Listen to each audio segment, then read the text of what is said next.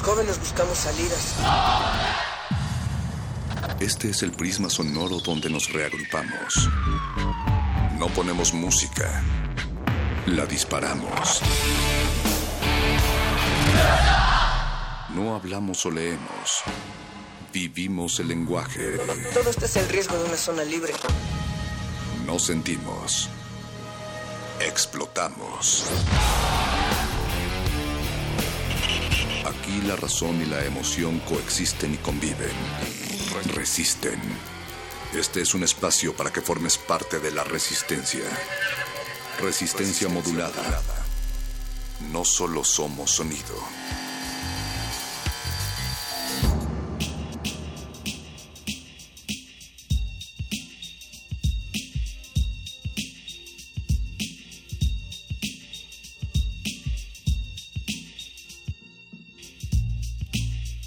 Se equivocan quienes piensan que la crisis es solamente económica, o tecnológica, o ecológica. La crisis de civilización requiere de nuevos paradigmas civilizatorios y no solamente de soluciones parciales o sectoriales. Además, no hay solución moderna a la crisis de la modernidad. Todo debe reinventarse. Estas son palabras de Víctor Manuel Toledo, columnista de la jornada publicadas el día de hoy, ¿Ustedes qué piensan, resistencia modulada? ¿Tú qué piensas, Natalia Luna? Muy buenas noches. Muy buenas noches, Mónica Sorrosa. Buenas noches, Resistencia. Yo estoy de acuerdo con el señor Galeano que dice que y hoy más que nunca es preciso soñar. Soñar juntos, sueños que se desensueñen y en materia mortal encarnen. Y esto, pues, la teoría del fin de la historia, ser como ellos, frases de Eduardo Galeano. Y nosotros les estamos preguntando a ustedes, querida Resistencia, que se encuentran en esta noche acompañándose del el 96.1 de frecuencia modulada Radio UNAM. Este 28 de febrero nos toca despedir las últimas horas de este segundo mes del año 2017 como agua, como arena o como tabiques que se le haya hecho este, este mes. Bueno, pues les estamos preguntando para ustedes cómo se da esta resistencia a nivel de lo local que tenga un impacto global. Estamos en arroba R modulada y en Facebook Resistencia Modulada. Esta noche vamos a estar platicando en unos momentos más con Víctor Manuel Bernal García de la red Tlaloc y Comunidad eh, Multitrueque Michuca sobre estos temas, pero también llega de Retinas, Moni. Sí, el día de hoy a mí me parece como todos los martes, que es como ir al cine, ver una película porno de robots, porque hay tecnología, hay sexualidad y hay funciones Natalia de retinas, además de nuestro tema semanal, como ya mencionaste, eh, después de de retinas, que van a hablar con el director de Mientras el Lobo no está, como bien mencionabas, sigue Resistor, que tienen un programa súper interesante. Ellos eh, van a estar ahondando acerca eh, de la vida de Nikola Tesla, no solamente de su vida, sino también de su obra. Era un científico bastante prolífico, bastante incomprendido también, pero que pues nos ha regalado... Como todos los genios. Exacto, como todos los genios y nos ha regalado cosas tan eh, básicas y funcionales hoy en día como el Internet, por ejemplo, tuvo los principios de, de, esta conectividad, de este mundo global, hablando de global y local, Nikola Tesla fue un visionario de esto que hoy llamamos eh, eh, la red de redes. Y para finalizar la noche, el punto R, híjole, se pone de rompe y rasga porque vamos a estar hablando del desamor, cuánto dura el desamor, ya no es el amor solamente, y peticiones, vayan haciendo una lista de las rolas con las que han hecho sus duelos o con las que han dicho, híjole, con esta sí, sí saco las galletas de animalitos. Bueno, pero también vamos a platicar de un taller que se va a dar de cómo sextear de manera segura en Internet. Para ello va a venir Carlos Brito de la Red en Defensa de los Derechos Digitales. Esto en contraste también con los derechos eh, humanos y los derechos dentro de estos medios digitales, mi querida Moni. Así es. Del otro lado del cristal, quienes quieren tomar, por supuesto, ese curso, está Eduardo Luis en la producción ejecutiva con Oscar El Voice. Está también el señor Agustín Mulia en la operación de esta cabina, Alba Martínez en la continuidad y Yesua Raciel también haciendo asistencia. Así es que vámonos directito, ya está con nosotros aquí nuestro querido Víctor Manuel Bernal García. Muchas gracias por venir a esta cabina, Víctor. Natalia, Mónica, muchas gracias por la invitación. Bueno, pues para que conozcan más sobre Víctor, él es economista, actor y agricultor, miembro de la red Tlaloc y de la comunidad Multitrueque Michuca desde el año 2010. Es promotor de economías alternas al sistema actual a través de la creación y difusión de herramientas operativas y materiales que permiten crear autogestión e interdependencia, como lo son las monedas comunitarias y los mercados solidarios. Desde el año 2015, Víctor impulsa el proyecto Huerto Vida, Huerta Vida Digna, en el cual se ponen en práctica diferentes tecnologías apropiadas, como para ponerles ejemplos, el baño seco, deshidratadores solares, cultivos de setas, bosque de alimento, crianza y convivencia de gallinas, entre otras.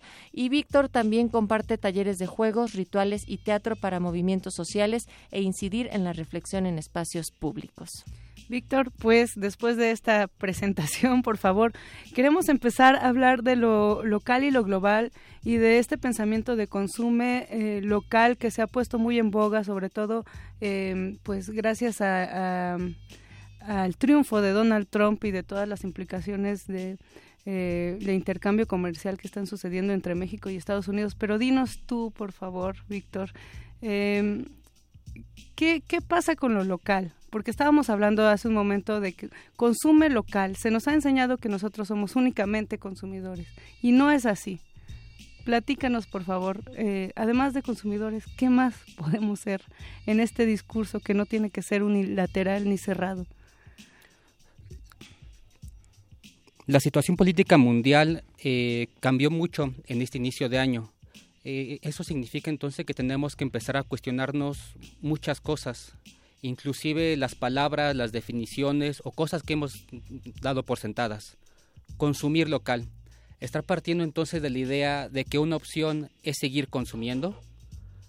Esa sería una primera pregunta.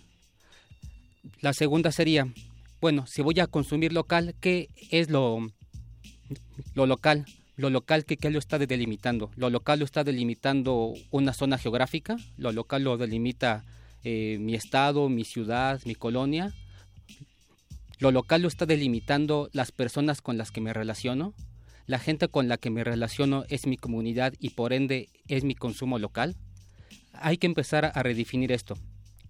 Eh, al inicio de, año también y, con el triunfo de este personaje, eh, se empezaron a hacer diferentes tipos de boicots, diciendo, vamos a, a boicotar a cierta empresa de, de café, bueno, a, ciertas tiendas de autoservicio. Ok, bueno, es, está bien, no estamos comprando ahí, pero sigo comprando sus mismos productos en la tiendita de la esquina. ¿Eso es consumir local? Yo les preguntaría. Bueno, eh, si para nosotros eso es consumir local, creo que en realidad estamos bastante mal porque seguimos teniendo una visión bastante sesgada de la economía. No podemos extrapolar y ser sensibles a los efectos que lleva nuestro consumo. Es muy diferente consumir eh, un café producido en Oaxaca, en Chiapas, en Puebla, todo esto por diferentes cooperativas eh, que, están surgiendo mucho y de mujeres en, particular, en, este caso, en, este rubro del café, que, que consumir a e, esta cafetalera eh, suiza europea. No digo marcas, pero ya se los imaginarán. pero es fácil intuirlas porque fácil, sí, sí, siempre estamos bombardeados también de la publicidad. Pero además, eh, Víctor, Mónica planteaba ya desde un inicio una cosa que creo que hay que resaltar. En todo esto, siempre el término de consumir, consumir, consumir no cambia. Es decir, nunca dejamos de pensar en función de que tengamos que consumir tanto local o, a nivel transnacional eh, en, este, en este aspecto. Sí. Eh, el sistema nos, nos, impone roles y nos dice y nos ha puesto que nosotros como ciudadanos, como ciudadanas, lo único que podemos hacer es consumir. Únicamente es nuestra labor para este sistema y aquel que no consume es desechable. Entonces, eh, empezar a romper ese paradigma que, nos han puesto de que únicamente somos consumidores y poder empezar a producir es algo eh, imperante que tenemos que hacer. Tenemos que romper eh, ese paradigma de decir que únicamente somos consumidores y que únicamente somos lo que el sistema nos ha dicho, ya sea a través de la escuela que nos ha dicho, bueno, es que tú eres médico o abogado o carpintero o ama de casa o vagabundo, etcétera. Entonces, no, lo que, lo que tenemos que hacer más bien es pasar de esta idea de que únicamente ser consumidores a ser prosumidores y, acuñar este neologismo que manejamos, el de ser prosumidor, aquel que produce para la comunidad y consume lo, que la comunidad está produciendo. En esa lógica, ¿cuál es la diferencia entre consumir y satisfacer necesidades, Víctor? Ah, esa pregunta es muy buena, porque al final de cuentas, consumir está partiendo de que estamos basándonos en un sistema devastador. Este, este sistema devastador y, depredador que únicamente se, que, se basa en el principio de que los recursos son infinitos, de que siempre va a haber más de todo y, siempre va a haber más de todo para aquella, aquella persona que pueda pagarlo. Y satisfacer necesidades implica eh, empezar a reconocer otro tipo de comportamientos y otro tipo de relaciones con las personas. Si yo tengo hambre, esa es eh, una necesidad que yo, yo tengo y mi postura política en cómo la vaya a satisfacer me va a indicar entonces si estoy consumiendo, si estoy consumiendo algún alimento chatarra que no me alimenta y devasta el planeta o con mi consumo voy a, poner también una postura política muy importante que es voy a apoyar a ciertos procesos de autogestión. Entonces, de, qué manera simple podemos diferenciar esto? Si yo estoy consumiendo, únicamente estoy viendo mi beneficio individual en este mercado y tengo el, dinero suficiente para hacerlo. Satisfacer una necesidad implica reinventarme como ser humano y, crear interdependencia con otras personas. Si creo interdependencia con otras personas, creo reciprocidad y por ende satisfactores de necesidades y no mero consumismo. Y también, Víctor, perdón, una relación muy importante porque acabas de decir que eh, los, los recursos son finitos para quien tiene dinero, pero ni siquiera es así, o sea, los recursos son finitos porque la naturaleza es finita y el sistema en el que estamos inmersos no nos lo hace ver de esa manera.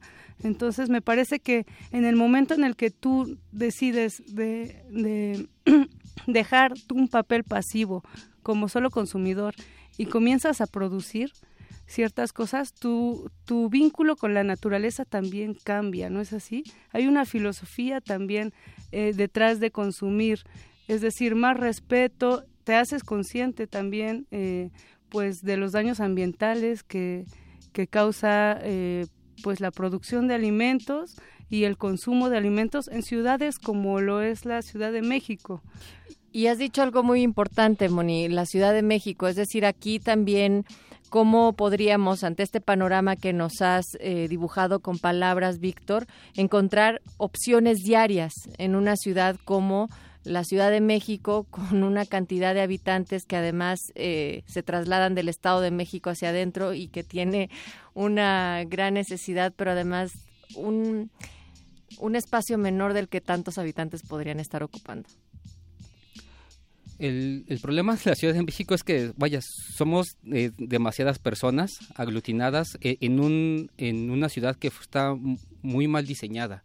Hablar entonces de consumir local suena quizás un tanto absurdo cuando el sistema nos impone que tenemos que estar corriendo dos horas de, de, polo a polo para trasladarnos a nuestro lugar de estudio, a nuestro lugar de, trabajo y por ende eh, llevamos un descuido.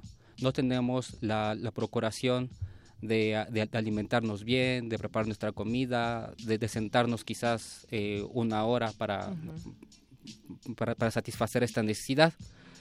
E, e, entonces, empezar a hablar de opciones también eh, lleva esa parte de que, aunque está la opción, también se necesita eh, de, nuestra parte, de, que querer cambiar, el principio de flexibilización del consumo. Ahora te explico un, un poquito esto. Sí, estaría padre. Sí, y, eh, y una idea que, tiene Iván Illich que es que se llama eh, austeridad gozosa. ¿Cómo es esto? Eh, aquí en la ciudad hay alrededor, hay cerca de, hay siete panaderías que son autogestivas, autónomas. Semillas al Pan, Pan Guaucli, La Necia, entre otras. Estas siete panaderías obviamente no van a resolver el problema de pan, la, demanda de pan que tengamos todas las personas de la ciudad, ¿no? Pero geográficamente sí pueden resolver la, demanda de, pan de 20, 30, 50, 200 personas. Pero para esto requiere entonces eh, los canales de comunicación adecuados, porque no, no, no, hay, no tienen anuncios en la televisión, espectaculares, los periódicos, en absoluto, sino se está creando una comunidad de interdependencia a través de los vínculos afectivos, del compañerismo con el trabajo y de, y de esta búsqueda. Entonces, eh, voy a este punto de la flexibilización del consumo. A lo mejor yo siempre estoy acostumbrado a desayunar mi pan blanco, refinado, suavecito y todo esto. Lleno de gluten. Y, y, es el que quiero, ¿no? Pero entonces resulta que yo quiero empezar a apoyar estos tipos de procesos de autogestión, dejar de consumir y únicamente satisfacer necesidades. Entonces voy a empezar a, a comprar este tipo de pan pero este tipo de pan pues es, es, es, integral, es vegano en su mayoría, tiene un cuerpo diferente, entonces de mi parte me pide esta flexibilización del consumo. Sí, es decir, también nosotros tenemos que eh, poner de nuestra parte, ¿no? No solamente eh, decir, ah, pues quiero un pan que haga bien a mi salud y inmediatamente lo, lo, voy a tener. Hay que ir a buscarlo, ¿A dónde, eh, ¿A dónde podemos ir? A estas ferias que se hacen del multitrueque. Cuéntanos un poco de eso, Raúl. Víctor. Víctor, perdón. Y, y, esa parte de flexibilización del consumo es una... Ahorita voy a la, parte de los dondes, pero me gustaría también abordar esta parte de la austeridad gozosa, que, viene muy importante para satisfacer las necesidades y encontrar, gracias, y, encontrar opciones. El, el, día de hoy, cuando vine para acá al, a la radio, venía de otra actividad y dije, bueno, eh, este, tengo buen tiempo, el clima está agradable y, tengo opciones.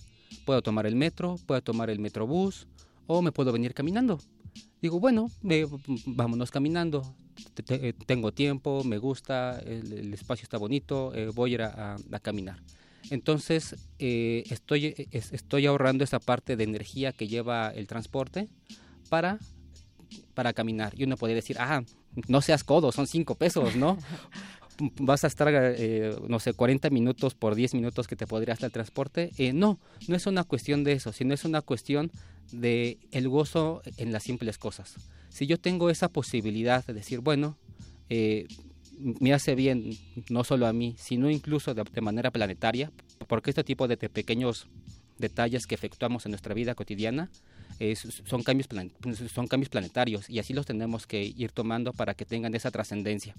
Qué bueno que lo mencionas así, porque entonces es justo esta austeridad gozosa que, comentas de la cual habla Iván Illich y al mismo tiempo estamos planteando situaciones locales, situaciones personales que podría hacer cualquier persona y que tendrán una resonancia y que tendrían que tener también un eco a nivel global. Víctor, nos quedan un par de minutos, sin embargo, nos gustaría que nos platiques sobre las experiencias reales de organización en espacios como lo es la comunidad Multitrueque Michuca, que ha estado trabajando ya por varios años y que congrega a personas muy jóvenes, en su mayoría, de muchas disciplinas, pero bueno, los jóvenes lo digo porque también hay una reciprocidad intergeneracional en los saberes y en muchas otras cosas, y no solamente hacen prácticas dentro de un espacio de, podríamos decirlo así, de los tianguis eh, alternativos, sino también bienes y servicios, en fin, han desarrollado toda una red.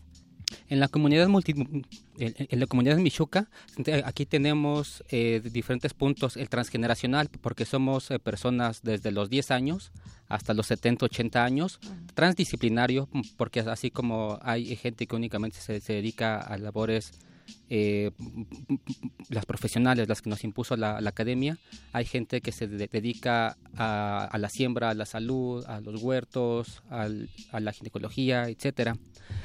Eh, y, nosotros, nos estamos reuniendo el primer domingo de, cada mes. En esta ocasión va a ser en, Punto Gozadera, que es en Plaza San Juan, que será este domingo 5 a partir del mediodía, desde 12 a 5 de la tarde vamos a estar ahí. Y lo que estamos haciendo no únicamente es, es, es un mercado, no, estamos creando un espacio de convivencia en el cual damos las posibilidades y las herramientas para que cualquier persona que se decida a cambiar este paradigma y a cambiar este mundo se, pueda sumar, que es que sepa que no es una persona eh, aislada, no, sino somos muchas personas que lo estamos intentando en diferentes puntos y en materia económica nosotros lo estamos haciendo ahí desde hace siete años a través de la creación de nuestra moneda comunitaria, que es un, vaya, e, el, punto más fuerte que manejamos. La, la creación de otros tipos de, satisfactores. Estamos cuestionando eh, cómo nos alimentamos, cómo nos curamos, y, la, cultura que estamos manejando. Estamos manejando cultura, no espectáculo. Entonces es una serie de necesidades que, no se limitan únicamente a la alimentación, al vestido o al techo. El ser humano es, múltiple, es diverso y entonces procuramos satisfacer desde el afecto, ¿no? saludándonos, dándonos un abrazo, preguntándonos cómo estás, hasta el alimento al, comer eh, unos tacos, un pan, una lechuga que, sabemos de, dónde viene, conocemos a la, a persona quien la sembró. Y entonces, y esta comunidad, es, ya tenemos alrededor de 200 productos diferentes y un catálogo de 60, 65 eh, servicios que se proporcionan, desde reparación de electricidad hasta carpintería, eh, cirujanos dentales, eh, etcétera. Y toda esta información la pueden encontrar en nuestra página de internet, que es www.vida-digna.org.mx. Entonces, este domingo en Punto Gozadera. ¿A qué hora va a ser? Estaremos ahí desde las 12 hasta las 6 de la tarde más o menos. Muy bien, pues punto gozadera el primer domingo de cada mes, que será este 5 de marzo, para que ustedes puedan tener, si nunca habían escuchado de estos conceptos, un primer acercamiento. Y es importante que lleguen temprano para que puedan estar dentro de los tallereos, ¿no es así, Víctor? Así es, sí, es, muy importante que, que, seamos puntuales por el respeto de las demás personas y para, y para llevar todo el proceso, porque al inicio de cada una de las dinámicas que tenemos se lleva una charla, una charla en la cual todas las personas que se quieren empezar a involucrar, ya sea manera de prosumidores o de consumidores o solidarios, se, se las diferencias que tenemos porque no somos como tal eh, un mercado, no somos un bazar, no somos un tianguis, no, no. Eh, es una comunidad de, convivencia que procura satisfacer las, necesidades y, ser ejemplo muy tangible de que es posible vivir de una manera diferente en este planeta. Exacto. Llevar una vida digna. Eso. Luego te vamos a invitar para que nos platiques de Huerta Vida Digna, que en esta ocasión no nos dio chance, porque Víctor, si ustedes, bueno, no lo comentamos, pero ya se fue de la ciudad a sembrar a otros sitios y regresa y va y viene y entre todo este ir y venir también hay muchas historias que contar. Muchísimas gracias por estar aquí en Resistencia Modulada. Víctor Manuel Bernal García, economista, actor y agricultor. Y eh, recordar nada más rápidamente la página, por favor. Es www vida-digna.org.mx. Y a ustedes muchas gracias. Gracias. Bueno, pues antes de irnos a esta cabina de cine de retinas, vamos a escuchar algo de Torus que es una agrupación aquí de la Ciudad de México, han estado con nosotros en la sala Julián Carrillo en Resistencia Modulada. Busquen sus videos ahí en nuestro canal de YouTube. Y Torus comienza pues a desarrollar este estilo propio mediante la composición de temas originales y mezcla de diferentes géneros como jazz, rock, funk, hip hop, drum and bass y electrónica. Así es que échenle oído, están en Resistencia Modulada. Resistencia Modulada.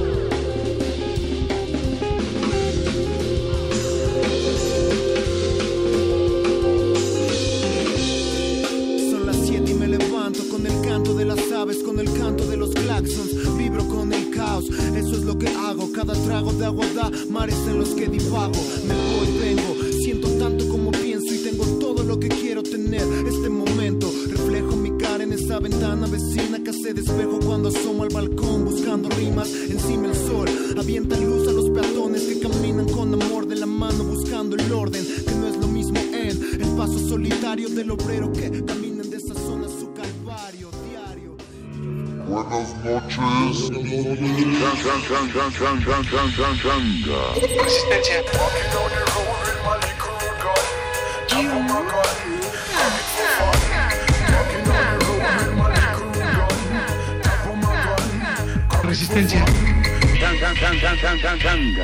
Ay, mire, yo a usted lo conozco. Es el don Juan del barrio, ¿no? Resistencia. Se cree el don Juan del barrio, ¿no? Hola, ¿qué tal? Les habla el Rey de Reyes. Sí, escucharon bien. El Rey de Reyes, mejor ¿Qué? conocido en todo Nunca. México. ¿Y qué quiere? Nunca. Mis spots me dicen la resistencia. Resistencia.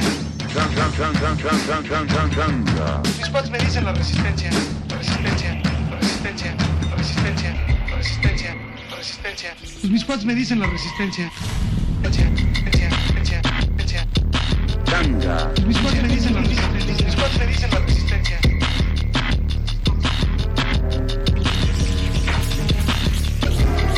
¿Y qué quiere? Ay, pues quisiera una de estas. A ver qué día me cae usted ahí por el taller para hacerle efectivo lo del apodo. Yo nunca. Resistencia modulada.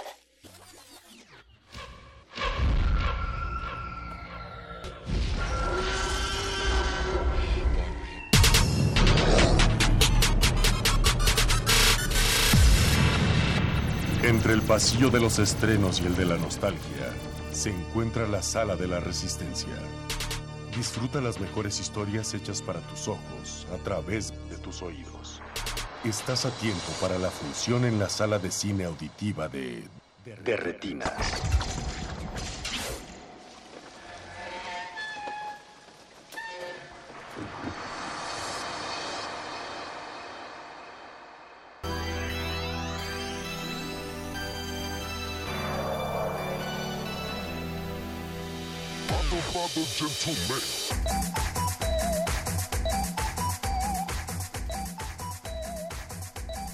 Cómico Mágico Musical, bienvenidos a su cabina cinematográfica, están en Derretinas. Y los siguientes 45 minutos vamos a estar hablando de cine, mi nombre es Rafael Paz. Y como todos los martes me acompañan mis compañeros Jorge Negrete ¿Qué tal, Rafa? Buenas noches. y Alberto Acuña Navarijo. Alberto, Buenas ¿cómo noches, estás? ¿cómo estás? Espero que se la estén pasando muy bien, muchachos. Esta es quincena corta, entonces supongo que lo están disfrutando un poco más. Sí. como, como debe de ser. Así que siempre con el entusiasmo. Nada, eso sí que hace mucho calor aquí en acá. ¿no? A diferencia de las últimas dos semanas, este programa no es grabado. Preferimos Ah, tenerles un programa en vivo a ir a la clausura de Ficunam. Pero no- no tenías que haber dicho que era grabado. No, no, no, no, no, digo, la gente se da cuenta. profesionales. No, no, no, no, por eso.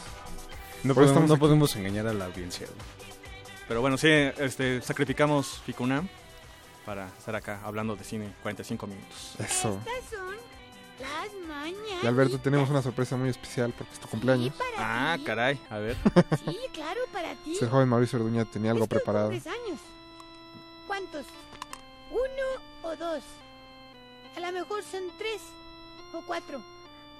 A lo mejor son cinco, seis o siete machete. Ocho Pinocho. Nueve. Diez. o veinte. Treinta. Cuarenta. Cincuenta, sesenta, setenta, ochenta, noventa o cien. No importa. No importa los años que cumplas. Felicidad. Bravo. Estas son las mañanitas. Aunque usted no lo crea, no está en el hueso. Esto es de. Este, No estamos este, con el estaca. con el. Uh, no, no, Uh, espérate, no, espérate, oye. no. Basta. Creo que mejor ya mandamos directo a las canciones de esta noche. ¿Qué les parece, muchachos? Me parece bien y pues gracias a la producción de Mauricio Orduña. por Felicidades, Navarijo, que es tu cumpleaños. Es de parte de todos. Bueno, técnicamente es el 29 de febrero, pero como Sí, pasa cada cuatro años. Técnicamente todavía tengo ocho años. todavía ocho y medio. Ocho y- bueno, bueno, ocho y cuarto más bien. Ya hasta el 2020 serán los nueve años. Eso. Muy bien. Pues eh, las canciones de esta noche también están dedicadas al Ficunam. Hoy, hoy precisamente termina. Y este. Pues. Ibas a decir. algo? Este, sí que, que además el playlist está bastante ecléctico, como parte de la misma programación del festival. Como debe ser. Y de hecho, con la que vamos a abrir, si no me equivoco, es con la de El Ornitólogo. Que se estrena este viernes. Este viernes y yo recomiendo que, que vayan. Va a estar en pocas salas, pero vayan. Ahorita comentamos Regresando hablamos del ornitólogo, que fue de lo, de lo que alcanzamos a ver en Ficunami, que de lo que más nos gustó. Vimos poco, hacer- pero, Pero consistente. Y consistente. Pocos sustancioso. pero sectarios. Eh, Mauricio Orduña, por favor, la primera canción de esta noche es Cansado do Engate, de Antonio Bari- Baricoe. Espero haber pronunciado el portugués bien. Creo que no, ¿eh? No se despeguen, recuerden que están en resistencia modulada. Feliz cumpleaños.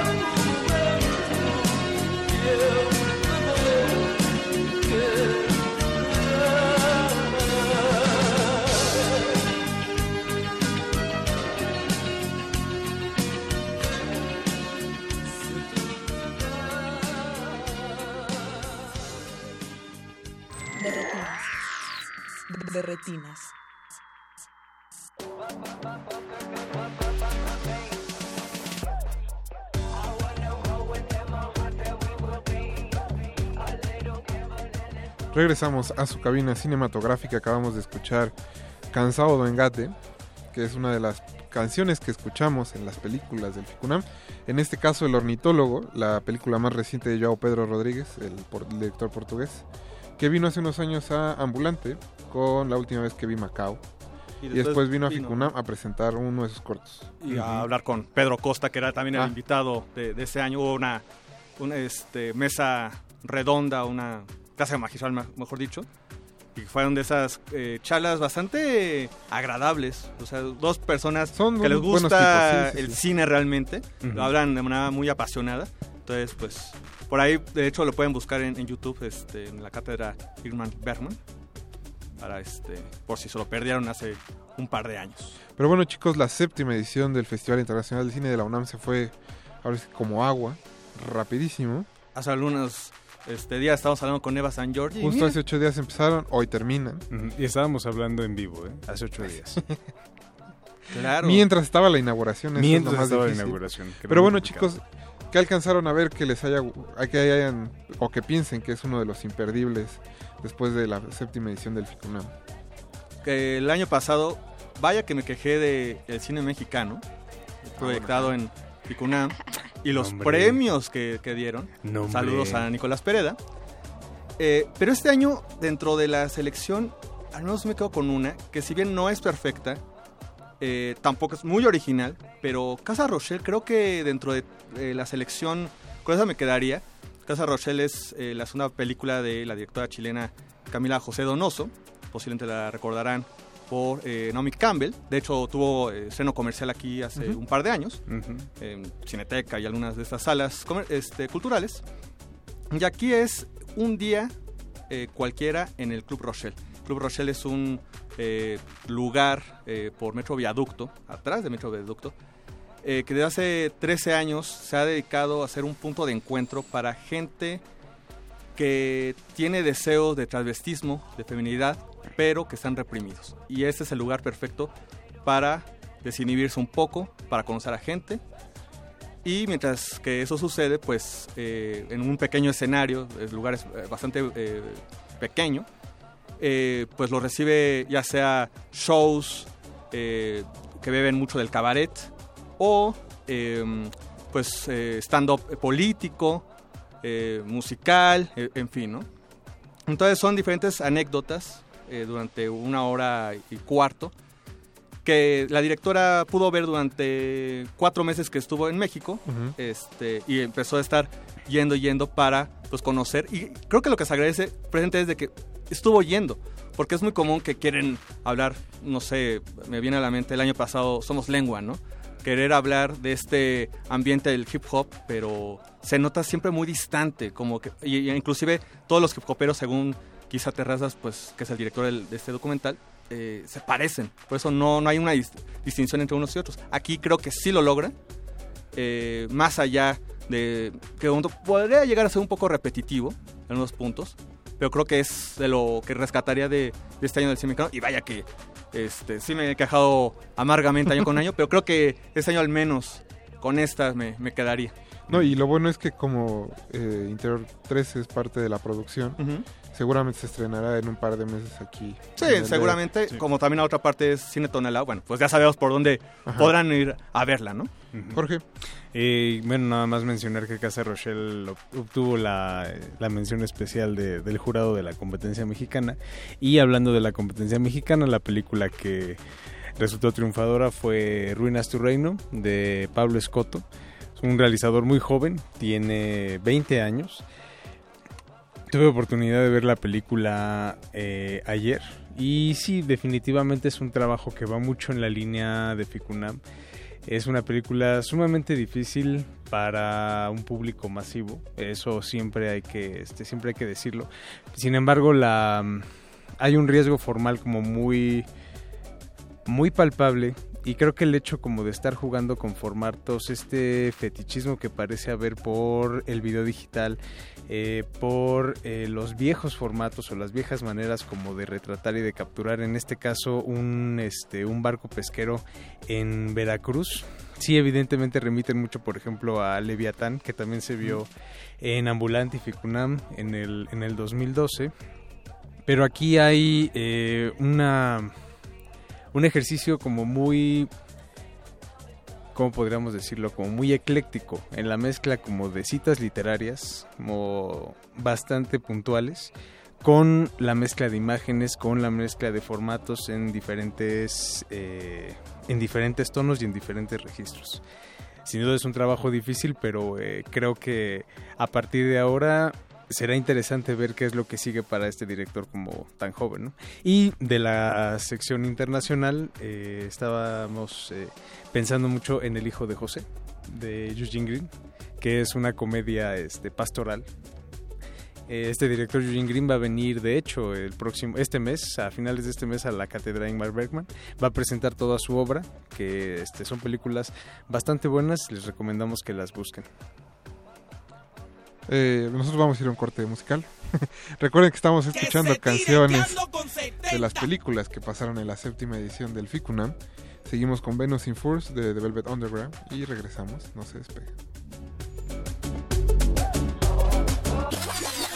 De retinas. De retinas.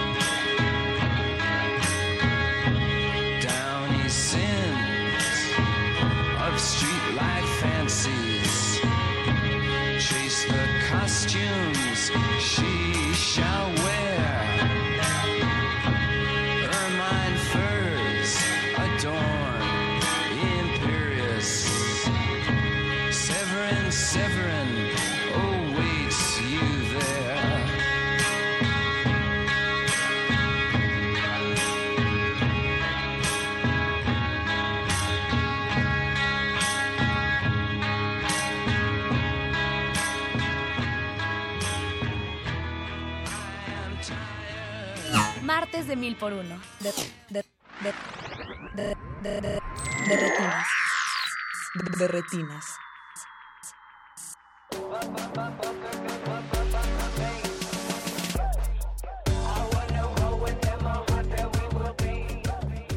Recuerden que pueden contactarnos en redes sociales, en Twitter como arroba R modulada y en Facebook como Resistencia Modulada. Cuéntenos si fueron a ver alguna película del FICUNAM, si les gustó, no les gustó. Jorge, ya estabas dando pie eh, a la sección internacional y creo que pasaron un par de joyas al menos. O si no joyas, un par de películas que vale la pena cacharlas cuando estén en cartelera. Sí, estábamos hablando del ornitólogo, eh, hablamos también del hijo de José, la comedia pastoral de Eugene Green, y creo que también hay una por ahí favorita tuya, que es Hermia y Elena, de Hermia Matías Elena. Piñeiro. Es que bueno, yo soy como, como ultra de Matías. Me cae muy bien. Debo decir que su primera película la odié así, con todas las entrañas. Recuerdo que estuvimos en esa función del FICO hace, Hace ya- como hace ya unos mucho 10 tiempo. años, como bastantes años, y también ahí estaba Matías. Y obviamente estábamos gritándole vituperios. Sí, bueno, como éramos adolescentes y rijosos. Se les eh, hizo fácil. Se nos Sí. hizo fácil. ¿Qué te puedo decir, Alberto? Pero bueno, es bueno saber, no saber, digo, sino creo que es de esas oportunidades que te da el cine, ver cómo crece alguien. Y en los tan poco últimos tiempo, 10 ¿no? años. En- ¿Tiene qué? ¿Seis películas? Sí. Seis películas y bueno, o sea, hay un, un crecimiento. Digo, yo no pude ver esa, nueva, que por cierto también tendrá estreno comercial dentro de poco. También pero, Interior 13. Por Interior 13, que pues, son como especialistas pues, en cazar ese tipo de, de películas. Se les agradece también esa dedicación. Pero sí es cierto, bueno, de- después de seis películas sí hay un, un, este, una maduración palpable, ¿no? Sobre todo aquí ya este creo que el, el juego con las obras de Shakespeare y el espacio cinematográfico ya funciona muy muy bien. Y es sí la tienen que cachar, creo yo. Y la otra, como bien decías, el ornitólogo, que no suena la sinopsis no suena de lo más divertido, pero es una comedia Sí, increíble. Uno ve, este, no solo la sinopsis, sino ve el catálogo este, y la, la crítica o este ensayo y dices, no quiero verlo, o bueno, en todo el año no quiero ver esta película. ¿Qué será? Se ve aburridísima según este ensayo, pero realmente nos pasamos muy bien. Lo vimos los tres el sábado junto con otros este, amigos y pues vaya, creo que fue la, la película de este, de este año, ¿no? bueno, de y este sobre de todo porque edición. digo si les contamos que es sobre es una especie de exploración sobre la vida de un santo que le da que le da nombre precisamente al camino de Santiago de Compostela pues todo el mundo va a decir qué cosa tan más aburrida Pero recuerden la Vía Láctea y eso tampoco. ah no, sí justo va por ahí digo si les gusta el cine de Buñuel o de o de Pasolini es la película que tienen Que fue justo lo que, dijiste, fue, fue justo lo que dijiste al final, ¿no? Y que creo que fue algo como muy, muy acertado. El hecho de decir que si Pasolini si- siguiera vivo, haría una película como esta. Y de hecho creo... O le gustaría haber visto una película como esta. Sí, para allá iba el muchacho. Eh, eh, Alberto, creo que tú tuviste oportunidad de ir a la gala del Teatro de la Ciudad. Sí. Que era otro de los momentos grandes de Ficunam. Sí, en ese caso, Animal Vertical del director. Aquí no está Aureli para pronunciación correcta Alain del francés. Alain pero, pero bueno, algo así. Alain Giraudy.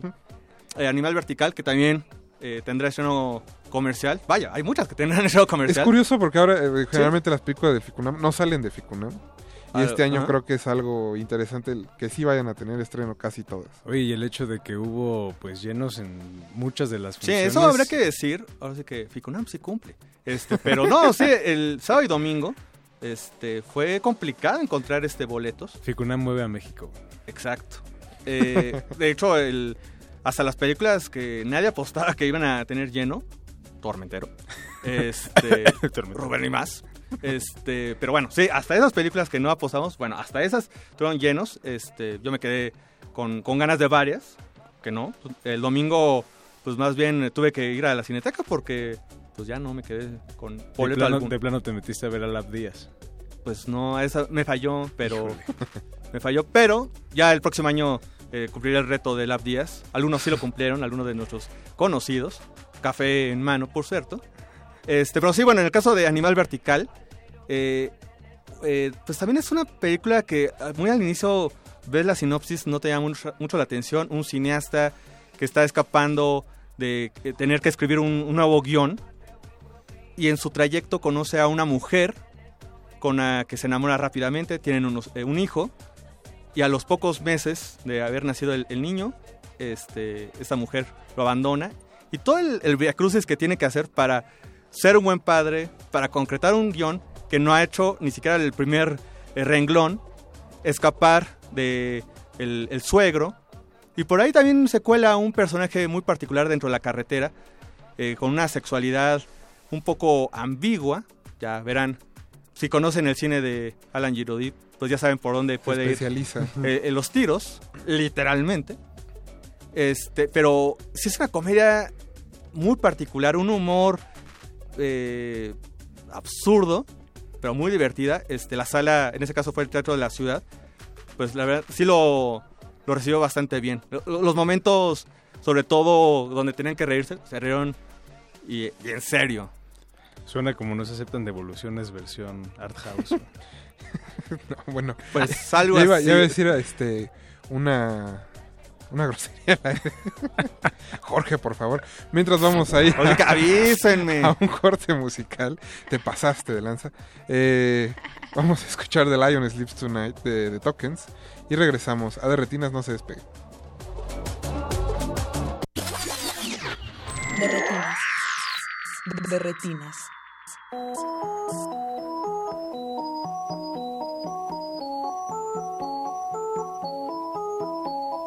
Solo en mi cuarto en un rincón, apurando un vaso y una ilusión. Cuántas horas me paso sin nada más que recordando su forma de amar.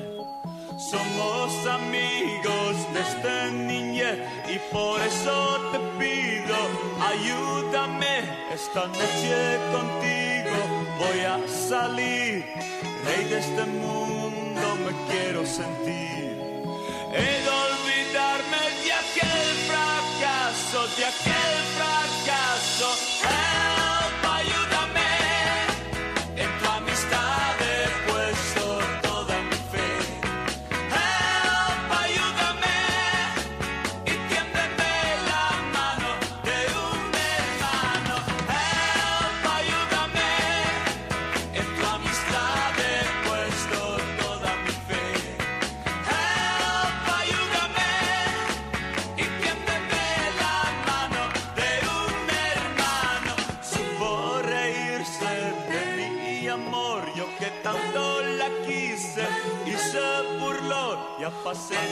Días tristes, ahora cambié. Tu compañía me hará un gran bien. Somos amigos desde niñez y por eso te pido, ayúdame esta noche.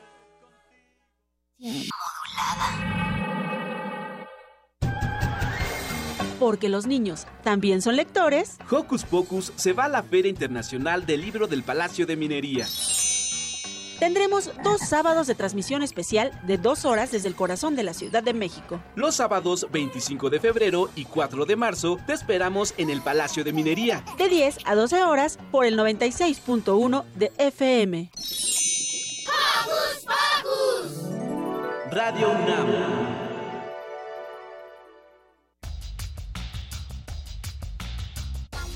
Está abierta la exposición Constitución Mexicana 1917-2017, Imágenes y Voces, compuesta por documentos, pinturas, esculturas, fotografías, libros interactivos, películas y música. La muestra recrea el proceso de creación y la vigencia de la Carta Magna desde la perspectiva cultural. La exhibición puede visitarse en la Galería de Palacio Nacional, Zócalo, en el Centro Histórico de la Ciudad de México. El siglo XVI, conocido como Cinquecento, es un heredero del humanismo que funda la estética de lo extraordinario y nunca es menos clásico que cuando piensa que es clásico. Te invitamos a participar en Invocación del Último Renacimiento, el Renacimiento Insólito. Curso a cargo de Otto Cázares, vasto recorrido por el manierismo italiano y el Renacimiento francés todos los sábados de marzo, de las 11 a las 14 horas. Adolfo Prieto, 133, Colonia del Valle, cerca del Metrobús Amores. Mayores informes al 56 23 32 72 y 73. Radio UNAM. El eje terrestre. El nervio óptico bajo el cristalino. Ambos comparten un número de inclinación. El Festival Intersecciones trae para ti la música de 23 grados. Un cello, una guitarra y las múltiples voces del alter ego. Viernes 3 de marzo a las 21 horas en la sala Julián Carrillo. Entrada libre. Conecta la música y el subconsciente. Radio UNAM. De retinas.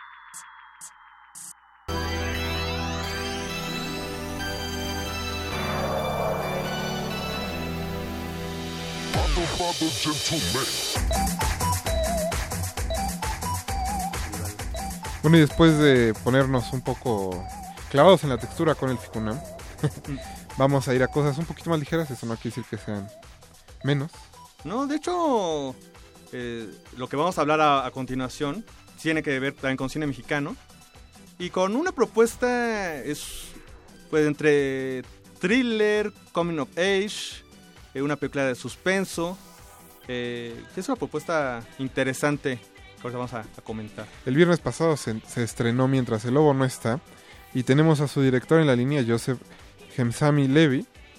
Muy buenas noches, Joseph, ¿cómo estás? Muy bien, buenas noches. Este, mu- muchas gracias por, por invitar. No, muchas gracias a ti por contestarnos la llamada a estas horas de la noche. Claro.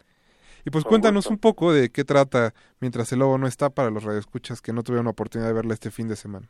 Claro, pues mientras el lobo no está, trata de cuatro amigos que se quieren escapar de un internado y lo que empieza como un juego inocente de niños, este, en el proceso de, de tratar de escaparse descubren unos secretos oscuros del, del internado y su pasado. Entonces, este, lo que empezó como un juego se convierte en como re- realmente una necesidad este, por escapar de, de este internado que en la época de los de los finales de los 50. Ajá. Y a mí creo que, o sea, inmediatamente el asunto del internado me transporta hasta el viento tiene miedo, que también es una película sobre un grupo de jovencitas que están en esa etapa donde todavía no terminan de madurar, sí, van, vienen, y que precisamente descubren que hay un misterio en el lugar donde habitan. Sí, de hecho, hasta el viento tiene miedo, creo que es una gran película, la original, obviamente. Ajá. Y este, digo, eh, creo que es, es bastante diferente en el sentido de que hasta el viento tiene miedo, sí es una película más de, de terror y esta es más un- una película de suspenso con, con este muchos temas de, de coming of age y de crecer, este y estamos está como más enfocada a ese sentido que, que hasta el viento tiene miedo. Algo que ha llamado mucho la atención de, de tu película es toda la, cuestión del diseño de arte, toda la cuestión de pues las locaciones que encontraron. De hecho, a mí me tocó en la función de prensa que pues varios compañeros, varios colegas pues nos preguntamos, bueno, ¿en dónde habrán sido esta este pues este internado? Eh, de hecho, nos quedamos al final de los créditos para ver si por ahí venía eh, algún dato de este dónde fue filmada. Este, y entonces, pues nos podrías comentar un poco al respecto de cómo fue concebido pues toda esa dirección de arte.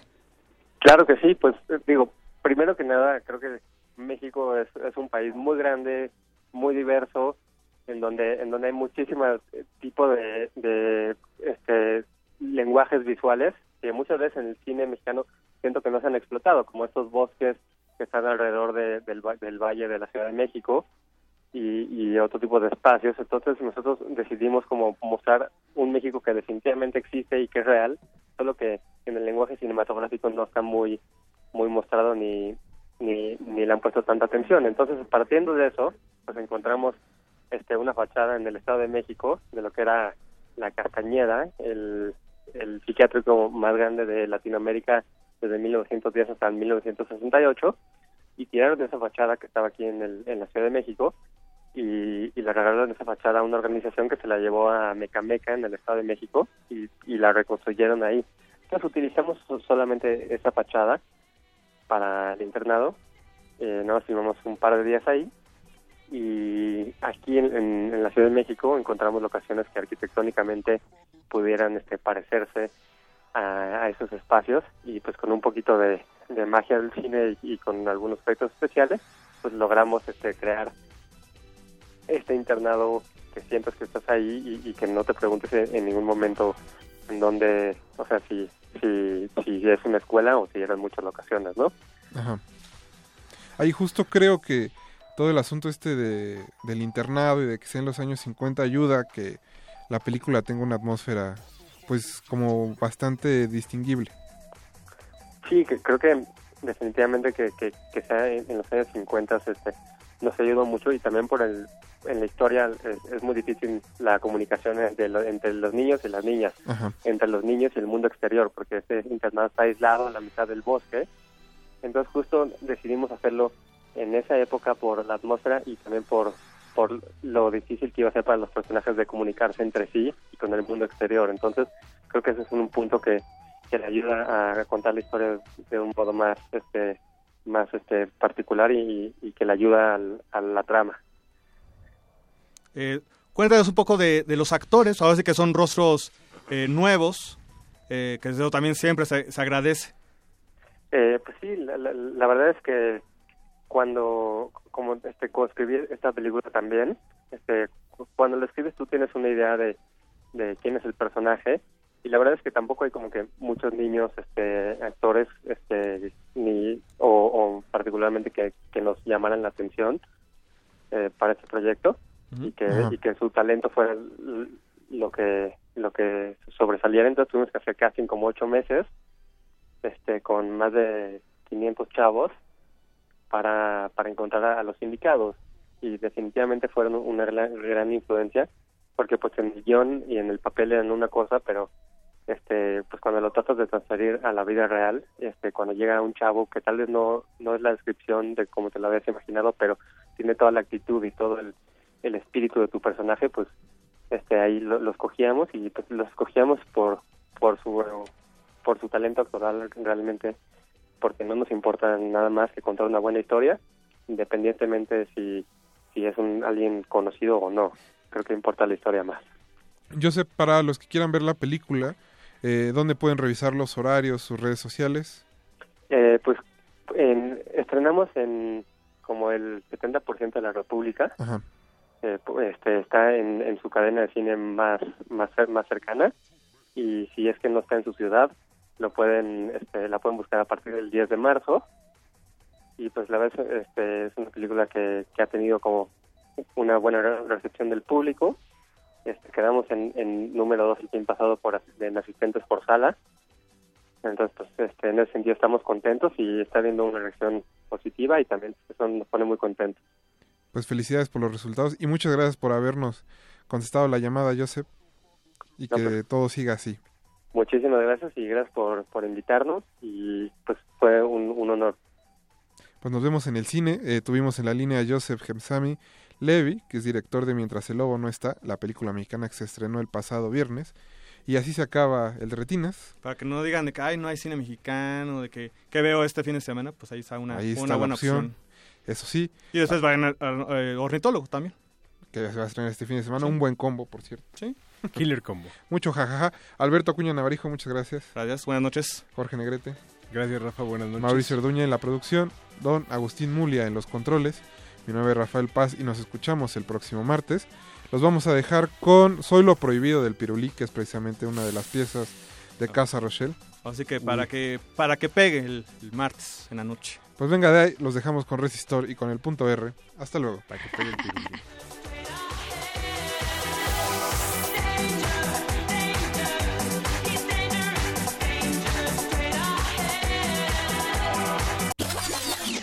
De retinas. De retinas.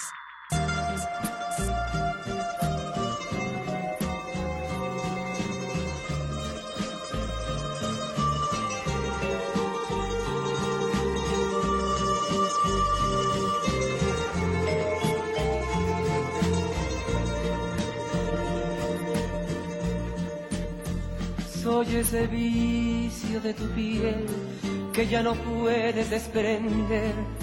Soy lo prohibido.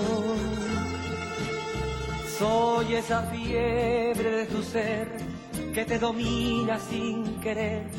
Soy lo prohibido.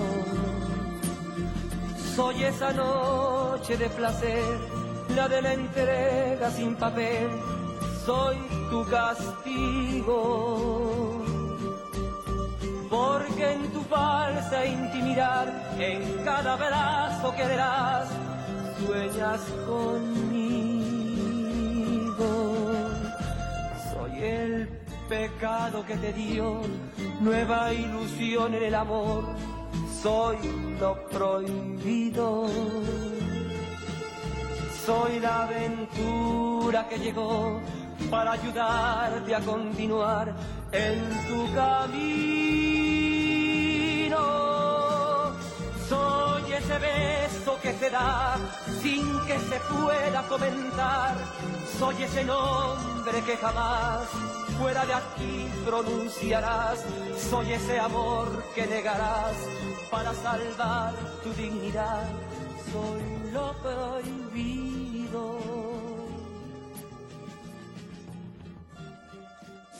De retinas. Hasta la vista. De, de- de- de retinas. Hasta la vista. Lo sentimos. No hay escena después de los créditos. Nos escuchamos la próxima función. And if someone gets upset, you say chill out. Or you can do combination. Chill out. You say no problema. And if someone comes on to you, De retinas. Hasta la vista.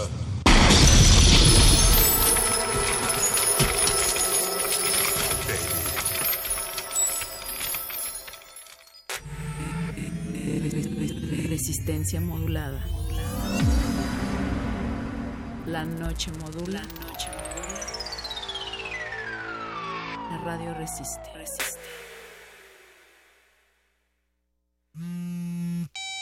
Introduzca nombre de usuario. Radio escucha. Introduzca contraseña. Resistencia modulada. Ender. Acceso permitido a re- re- re- resistor.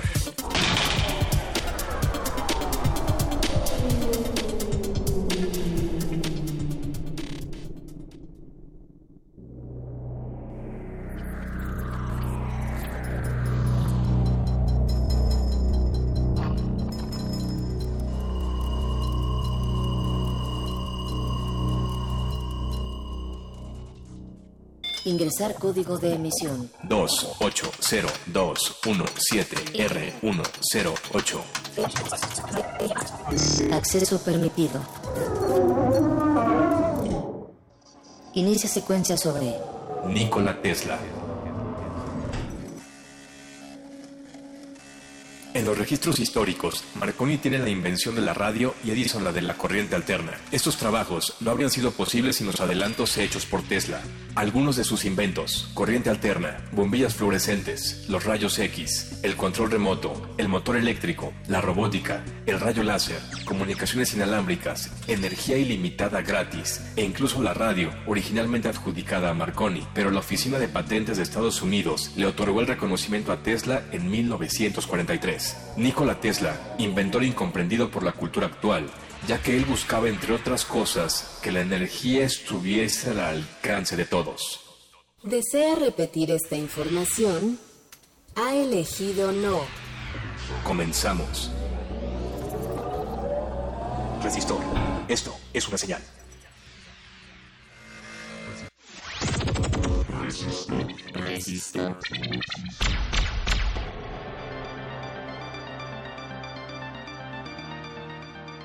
Nikola Tesla fue un creador del siglo XIX, me parece. Creó, entre muchas otras cosas, lo que hoy conocemos como la radio, aunque se le atribuyen a Guglielmo Marconi, pero me parece que él fue quien estableció las bases para la comunicación a través del el espectro radioeléctrico, entre muchas otras cosas que ahora no recuerdo. Resistor. Esto es una señal. Fue un inventor. Solo sé que, que hay un coche autónomo inspirado como en sus invenciones. O sea, eh, se le asocia constantemente con la innovación. Resistor. Esto es una señal. Era un científico. Él también fue un inventor. Inventó un sistema de comunicación, si mal no recuerdo, pero fue nulificado porque era demasiado avanzado. Y entonces, pues ya sabes, las, las políticas de querer, de la envidia y de querer poseer las, las ideas, este, pues fue nulificado y, y, y mandado a un lado. Resistor. Esto es una señal. Nikola Tesla era el seudónimo que usaba Tomás Alva Edison para hablar acerca de todas sus grandiosas invenciones, porque Alva Edison era un gran inventor que lo han querido desprestigiar a lo largo de la historia y se inventaron la figura de un falso Nikola Tesla. Jamás existió realmente. Resistão. Resistão.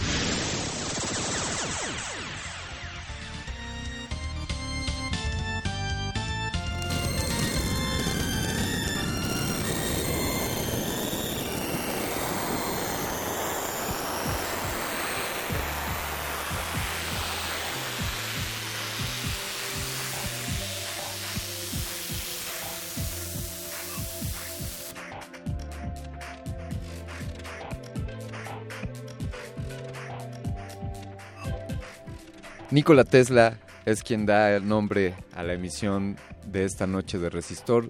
Sean todos ustedes bienvenidos. Están escuchando, pues si lo estás sintonizando por internet, puedes escuchar en el 96.1 de frecuencia modulada en tu radio, Radio UNAM.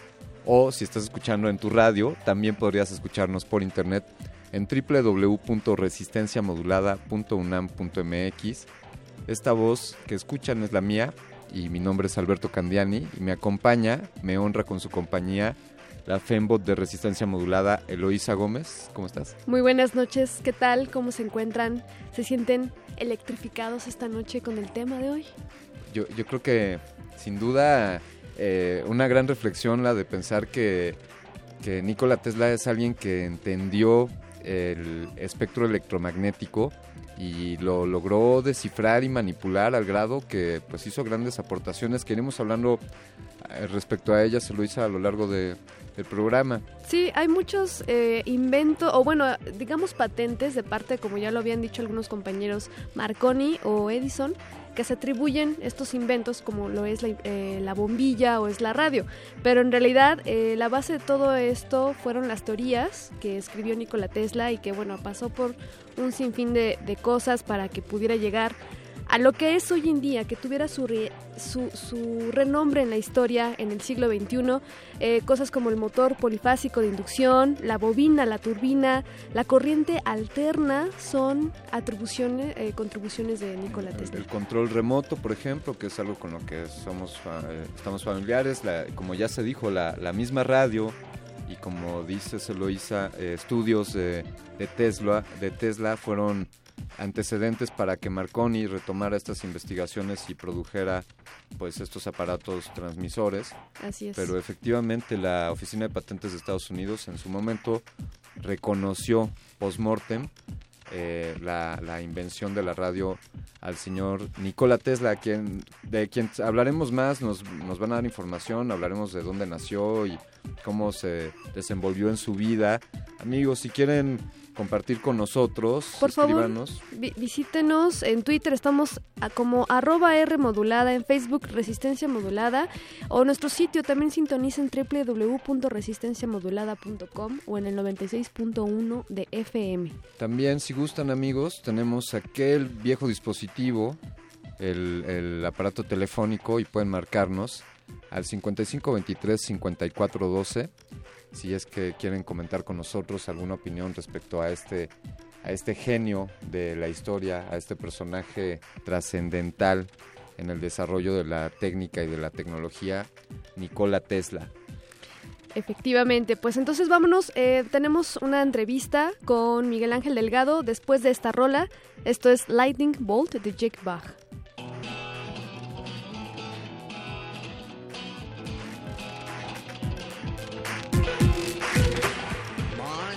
It's another pure gray morning. Don't know what the day is holding. Gonna get Resistor. up right when I Esto walk right es into the path of a lightning bolt. Siren of an ambulance comes howling right through the center of town, and no one blinks an eye. And I look up to the sky for the path of a lightning bolt. Matter as the angels parted for her. She only brought me torture. That's what happens when it's you that's standing in the path of a lightning bolt. Everyone I see just walks the walk with gritted teeth, but I just stand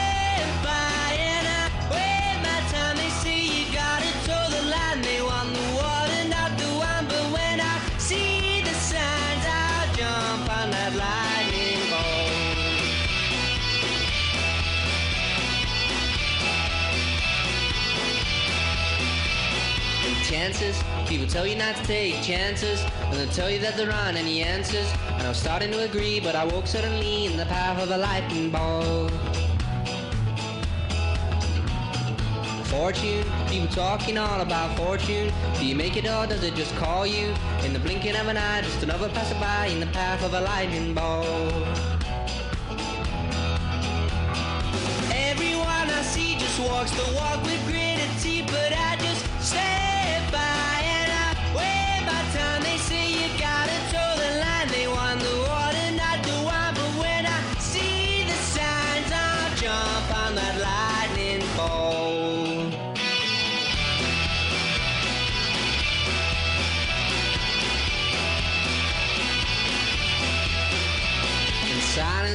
was lying back gazing skyward when the moment got shattered. I remember what she said, and then she fled in the path of a lightning bolt.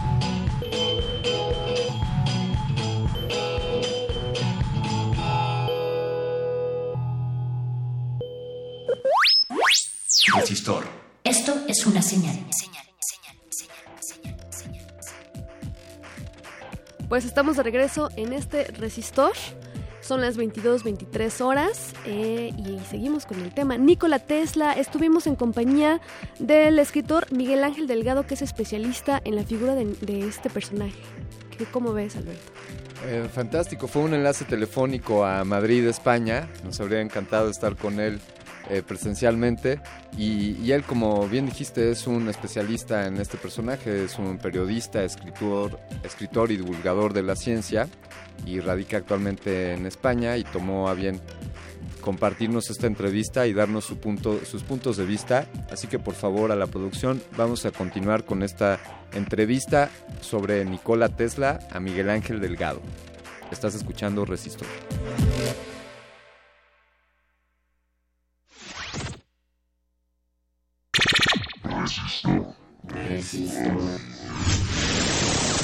Resistor. Esto es una señal.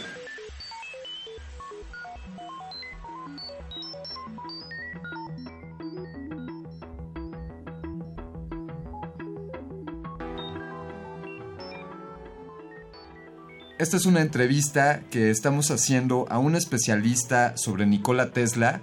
Lo fuimos a buscar hasta la ciudad de Madrid en España y él tomó nuestra llamada. Él es periodista, escritor y divulgador, experto en la figura de Nikola Tesla. Ha editado y prolongado para Turner dos recopilaciones de escritos de este inventor. Yo y la energía en 2011 y, fil- y firmado Nikola Tesla de 2012. Sin duda, Miguel Ángel Delgado, un conocedor de, de este personaje de la historia. ¿Cómo estás, Miguel Ángel? ¿Nos escuchas bien allá en Madrid? Os escucho perfectamente. Muy bien, gracias. ¿Qué tal? Oye, platícanos, ¿cuál fue tu interés en este personaje histórico? ¿Por qué a dar a conocer Nikola Tesla? Pues bueno, yo creo que como le suele pasar en general a todo el mundo, yo me encontré con Nikola Tesla por casualidad. De hecho, fue leyendo un libro de, de Paul Auster, El Palacio de la Luna, eh, que hay un momento dado que hay un personaje que empieza a contar la historia de un tal Nikola Tesla. Son ocho páginas solamente que más o menos resumen la, vida de Tesla. Y yo cuando leí aquello, hace ya pues bastantes años, yo me quedé muy sorprendido porque me parecía una historia realmente alucinante. Y pero claro, con Paul Auster uno siempre tiene la duda de si lo que cuenta es realidad o ficción. Empecé a investigar, descubrí que, para mi sorpresa no era ficción, que esa historia tan, tan increíble era real y seguí profundizando en el tema y bueno, la verdad es que se convirtió ya en cierta forma en, en una obsesión y es un poco lo que me ha eh, tenido pues muy ocupado y muy obsesionado todos, todos estos años. Eh, Miguel Ángel, ¿cómo un personaje de esa importancia es que está oculto en los anales de la historia? ¿Por qué tenemos que escarbar para encontrarnos con, Tesla? Pues por la sencilla razón de que ha desaparecido de la historia oficial. Eh, Nikola Tesla no aparece en la historia oficial de la tecnología, no aparece en la historia oficial eh, de, los grandes cambios eh, que se producen en el siglo XIX, la segunda revolución industrial, que es fundamental porque es la que descansa sobre todo en la electricidad y produce un cambio muy profundo. Lo que se sorprende es eh, que puede haber oído esa historia y que a uno no le mencionen en ningún momento el nombre de Nikola Tesla. Eso es, es algo que en realidad es, es una pregunta que tiene una respuesta compleja, en el sentido de que no, no es tan sencillo como muchas veces se dice. Eh, es que se juntaron en un momento dado un grupo de personas ¿no? y decidieron eh, eliminar el nombre de, de, Nikola Tesla de la, de la historia. Esto, como suele ocurrir, eh, la explicación es mucho más, más compleja. Puede descansar en, en varios factores, en el hecho de que eh, Nikola Tesla fracasó con su último gran proyecto y la historia no suele recordar a los que fracasan.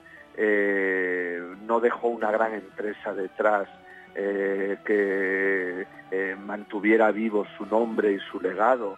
Tampoco dejó detrás herederos, ni siquiera no tuvo hijos, no tuvo ni discípulos que continuaran su labor.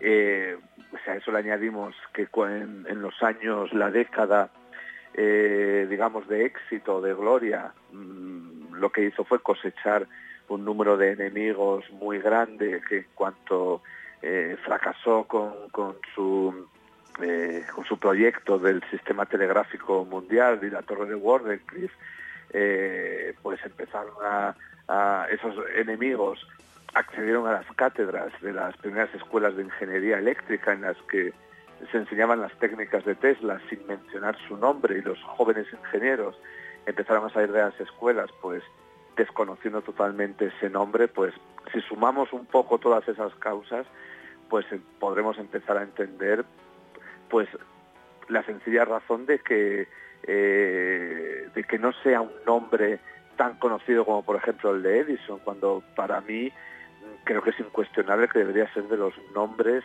eh, que se deberían enseñar en todas las escuelas ¿Y cuántos años estuvo en el olvido Nikola Tesla? O sea, ¿hasta cuándo se volvió a hablar de su nombre? Pues bueno, Nikola Tesla muere en 1943 y ahí entra en, bueno, en realidad no entra en el olvido, porque ya en vida, en las últimas décadas de su vida, en los últimos años de su vida, eh, ya vivía en el olvido. No era alguien que, eh, pues, pues que fuera conocido, como digo, por los jóvenes eh, e ingenieros. Era al final de su vida es un anciano que, que, bueno se parece en la prensa es porque hace afirmaciones eh, peregrinas y no por ejemplo mm, a mí me, me impresionó mucho que cuando muere en 1943 pues por ejemplo la noticia que da ABC un periódico español eh, se titula Muere el padre del rayo de la muerte que era el último proyecto este un poco loco que él tuvo en los últimos años de su vida. Y tú leías la información no había ninguna mención a la corriente alterna, por supuesto no había ninguna mención a la radio, todo eso había desaparecido. Para la persona que había hecho esa noticia. Nikola Tesla era solamente pues alguien que llevaba una década hablando de ese fantasmal proyecto del rayo de la muerte, es decir, ya en vida había desaparecido totalmente el recuerdo de quién era y lo que había hecho. A partir de ahí, pues empieza un olvido muy muy prolongado. Es cierto que siempre en los eh, circuitos más alternativos, o por ejemplo en los años 60 en Estados Unidos, con la contracultura, eh, esto es cuando se le empieza un poco a reivindicar en determinados círculos, pero siempre es pues con publicaciones alternativas, con eh, fanzines, con documentos incluso escritos incluso que pasan de mano en mano fotocopiados, es decir, siempre es una presencia un poco minoritaria. En los años 80, Margaret Cheney eh, hace una biografía que empieza a tener, eh, eh, es probablemente la primera biografía que le vuelve a situar un poco en, en, primera línea, pero me atrevería a decir que la gran recuperación de, Tesla está empezando en nuestra época.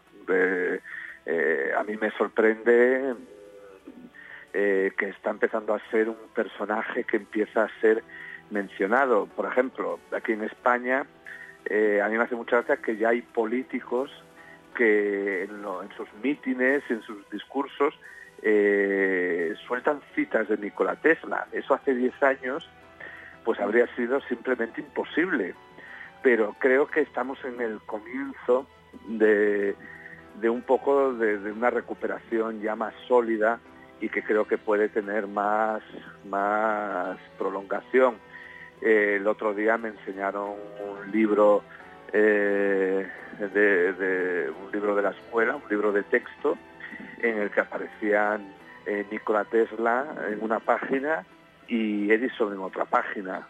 Pues eso simplemente hubiera sido inimaginable hace, como digo, hace 10 años. Así que yo creo que empezamos a estar en, en el buen camino agregaría Miguel Ángel, si, si me permites, eh, pues Internet como otro gran elemento para el redescubrimiento o el desempolvar el recuerdo de, de Tesla. Sí. Como todo Sí, esta... sí, por supuesto. Sí, sí, sí, sí.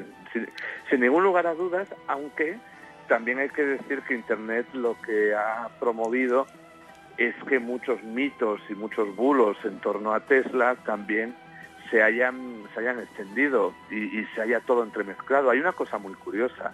La primera biografía académica de Nikola Tesla, es decir, hecha por, por alguien de una universidad, en este caso de la Universidad de Princeton en Estados Unidos, una, es decir, una eh, biografía que aspira pues a, a, ser seria, a sentar un poco desde el punto de vista académico la figura de Tesla, aparece en el 2013, o sea, hace cuatro años, nada todavía que aparece la primera biografía académica.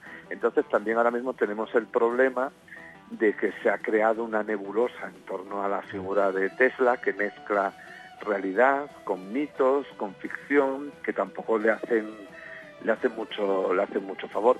Pero desde luego estoy totalmente de acuerdo contigo de que esa situación que yo comentaba en los años 60, en lo que, que yo lo tengo, tengo varios eh, va- varias publicaciones que, la gente se hacía en máquina de escribir y las fotocopiaba. Pues yo tengo varias que, que he conseguido y que era así como se hablaba, porque no había editoriales, digamos, serias, entre comillas, que publicaran libros sobre Tesla. Evidentemente, en el momento en el que aparece Internet, eh, la posibilidad de difusión y de conocimiento es, es mucho más fuerte. Y me atrevería a decir también el en el momento en el que Tesla pues accede a empieza a acceder a Hollywood, empieza a acceder a, a las series de dibujos animados, empieza a acceder a toda una nueva generación eh, más joven que le tiene de, de símbolo.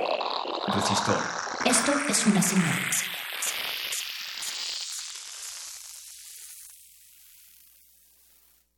Byte de resistor.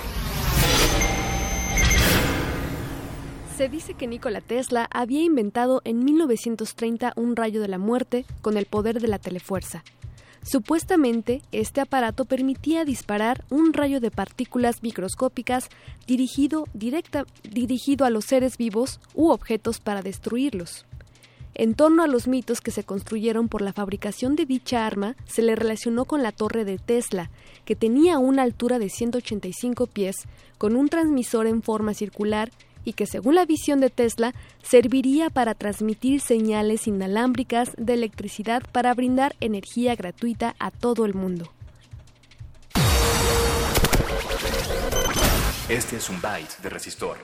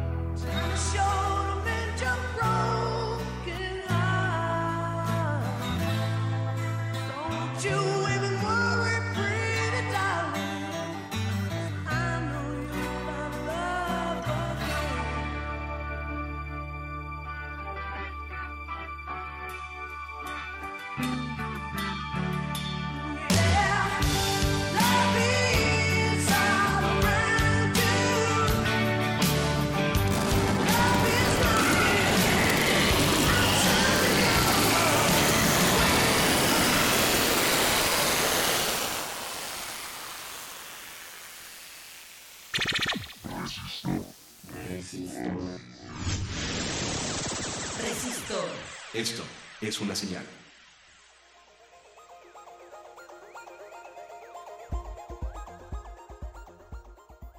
Tesla ha sido popular para artistas, pensadores y periodistas. Nuestra duda era si hay alguna investigación o proyecto científico que está respaldando sus teorías.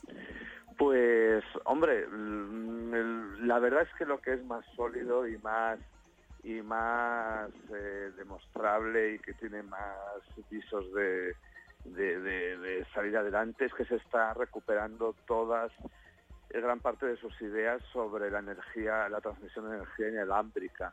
Eso es algo que cada vez es menos tabú. Se decía que era algo totalmente imposible y cada vez hay más empresas que están eh, ofreciendo soluciones de, transmisión inalámbrica de electricidad. Todavía la semana pasada eh, Disney presentó un nuevo sistema que permitiría alimentar con electricidad de manera inalámbrica eh, eh, pues pues una habitación es decir es en una escala más pequeña lo que pensaba Tesla luego hay pues sí se supone que en Rusia se está construyendo una torre como la de Wardenclyffe pero ese es un proyecto que hace años ya que se anunció que no hemos vuelto a saber nada sobre ello y eso pues no sabemos todavía si son cosas que van a tener eh, alguna eh, alguna eh, consecuencia práctica. Es que hay que tener en cuenta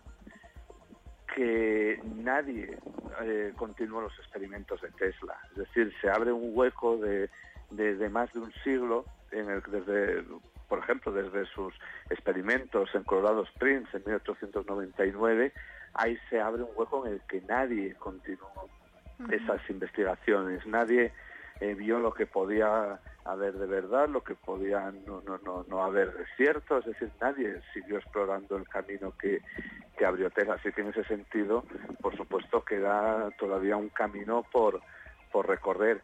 Pero la verdad es que las ideas que él tenía para el, su sistema telegráfico mundial, esa red de transmisión inalámbrica de electricidad, pues con lo que hoy sabemos, porque también es cierto que Tesla cuando empieza a hacer sus investigaciones, que son auténticamente visionarias, pero él empieza en un campo totalmente nuevo, hoy pues son más difíciles, hoy parece por lo que sabemos, parece más difíciles de llevar a la práctica. Pero es cierto que el mundo está cada vez más orientándose a un mundo eléctrico, a un mundo eh, basado en, las ideas de, Tesla, pero además de- de- no solamente como teoría, sino desde el punto de vista práctico. Ahí tenemos los, los carros de, de Tesla Motors que funcionan con la tecnología de Tesla, con el motor de Tesla y totalmente con ideas de, establecidas por Tesla pues hace casi 150 años. Eh, Miguel Ángel, ¿podríamos hablar un poco de Tesla, de Nicola, no el científico o el ingeniero, sino el humano, el que quería energía libre para todos, el que tenía la idea de que todos deberíamos de tener acceso a, al campo electromagnético y aprovechar sus beneficios? Sí, esa es la, esa es la idea de Tesla frente a Edison, que Edison es un, es un empresario, es un hombre de, empresa que eh, solamente eh, desarrolla eh, ideas, inventos que, desembocan en aparatos que puedan venderse, aparatos comercializables. Tesla es totalmente distinto, que es también su virtud, pero también es el problema que arrastra. Tesla no piensa, voy a inventar una lámpara, voy a inventar un, no sé, un, un invento concreto, como si hacía Edison.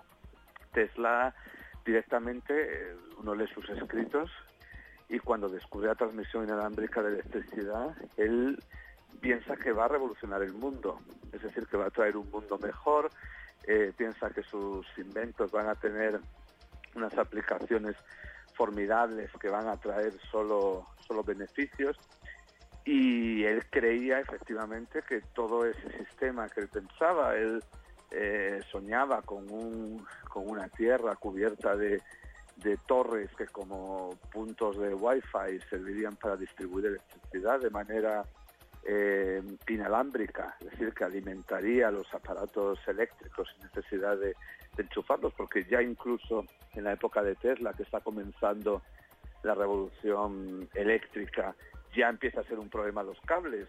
eh, y, no sé qué pensaría si conociera nuestro nuestro mundo que la batería y los cables siguen siendo siguen siendo un problema y él escribe pues unas eh, su visión de cómo sería el futuro en el que su tecnología pues eh, permitiría no solamente esa distribución de electricidad a un coste prácticamente gratuito, sino que habla de que incluso permitirían controlar el clima, es decir, eh, incluso que acabarían con las guerras, porque eh, todo ese conjunto de esas ideas que él tenía, él las veía como algo que iba a traer un, un mundo mejor. Evidentemente no puede haber más contraste con respecto a Edison, creo que ese es un, es un mercader, es decir, es alguien que solamente desarrolla un invento, desarrolla una tecnología, si puede eh, tener un rendimiento económico. También hay que decir pues que esas ideas de Tesla, esa forma de pensar es también lo que acabó volviéndose en su contra, porque el problema que tenía era que eran ideas que necesitaban muchísima inversión para poder probar si funcionaban o no. Evidentemente, quien tenía el dinero eh, no iba a tener ningún interés en financiarle algo, sobre todo cuando empezó a decirle, como le dijo a JP Morgan, eh, que su tecnología pues iba a permitir eh, que la gente dispusiese de electricidad prácticamente gratuita. Eso, decírselo al banquero más importante cuando está ha invertido una fortuna en, en cablear Estados Unidos, que era lo que estaba haciendo en la industria del cobre, pues empresarialmente no era la, la- la mejor de las ideas. En resumen, ¿qué, qué podrías, un, un mensaje breve que nos des en cuanto a cómo retomar a Tesla en la actualidad? Eh, los ingenieros debemos de voltear a verlo y, y, pues qué futuro nos podría deparar el tomar tecnologías desarrolladas por Nicola. Pues yo creo, por decirlo de forma sencilla, Tesla hace 100 años ya apuntó eh, muchos de los problemas que, estamos viviendo hoy en día. Él ya hablaba, ya adelantó temas como el- los problemas medioambientales, las- la crisis de la energía, el acceso a la energía. Eh, no sé, si, como digo, si las ideas de Tesla en sí, en concreto, como, como él las concibió, pueden llevarse a cabo. Creo que esa pregunta todavía está por responder, pero sí creo que Tesla es alguien tremendamente inspirador y que marca el camino. Hay que volver a sus escritos, a sus ideas, a sus visiones, porque creo que puede ser tremendamente inspirador para encontrar respuestas a muchos de los desafíos a los que nos enfrentamos como especie en nuestros, en nuestros días. ¿Y podrías, por favor, decirnos en dónde podemos encontrar más de ti y de todo lo que haces eh, con Nikola Tesla? ¿En algún sitio web, tus coordenadas? Pues bueno, yo estoy en redes sociales y en todo, pero quizá lo más sencillo, yo tengo una web eh, que se llama Rosenrod, terminado en D de dedo, eh, Roma, Oviedo, eh, Roma, Oviedo, Sevilla, España, Navarra, Roma, Oviedo, Dinamarca.es y ahí pues a- voy colgando todo lo que todo lo que voy haciendo, información de todas las cosas en torno, bueno, a, las cosas que hago, por supuesto las de Tesla que tienen eh, eh, una importancia especial y por supuesto pues también enlace a mis publicaciones, a mis redes sociales, a todo lo que, eh, incluso a las páginas de mis libros en, en Facebook donde voy dando información continuamente de actualidad en torno a Nikola Tesla. Fabuloso. Pues muchas gracias Miguel Ángel Delgado por haber tomado esta llamada. Muchísimas gracias a vosotros, de verdad. Te, te mandamos un fuerte abrazo hasta Madrid y esperamos verte pronto por México. Mu- Muchísimas gracias. Espero volver pronto. Gracias. Muchos saludos. Buenas noches. Resistor. Esto es una señal.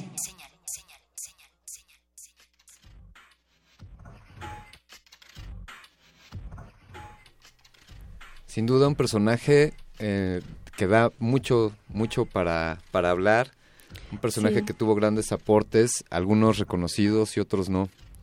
Así es. Yo estaba ahorita viendo qué es el teslacopio. Alberto, explícanos. Pues mira, el Teslacopio, Tesla cabe mencionar que era alguien prolífico, un inventor prolífico y tiene muchísimas invenciones.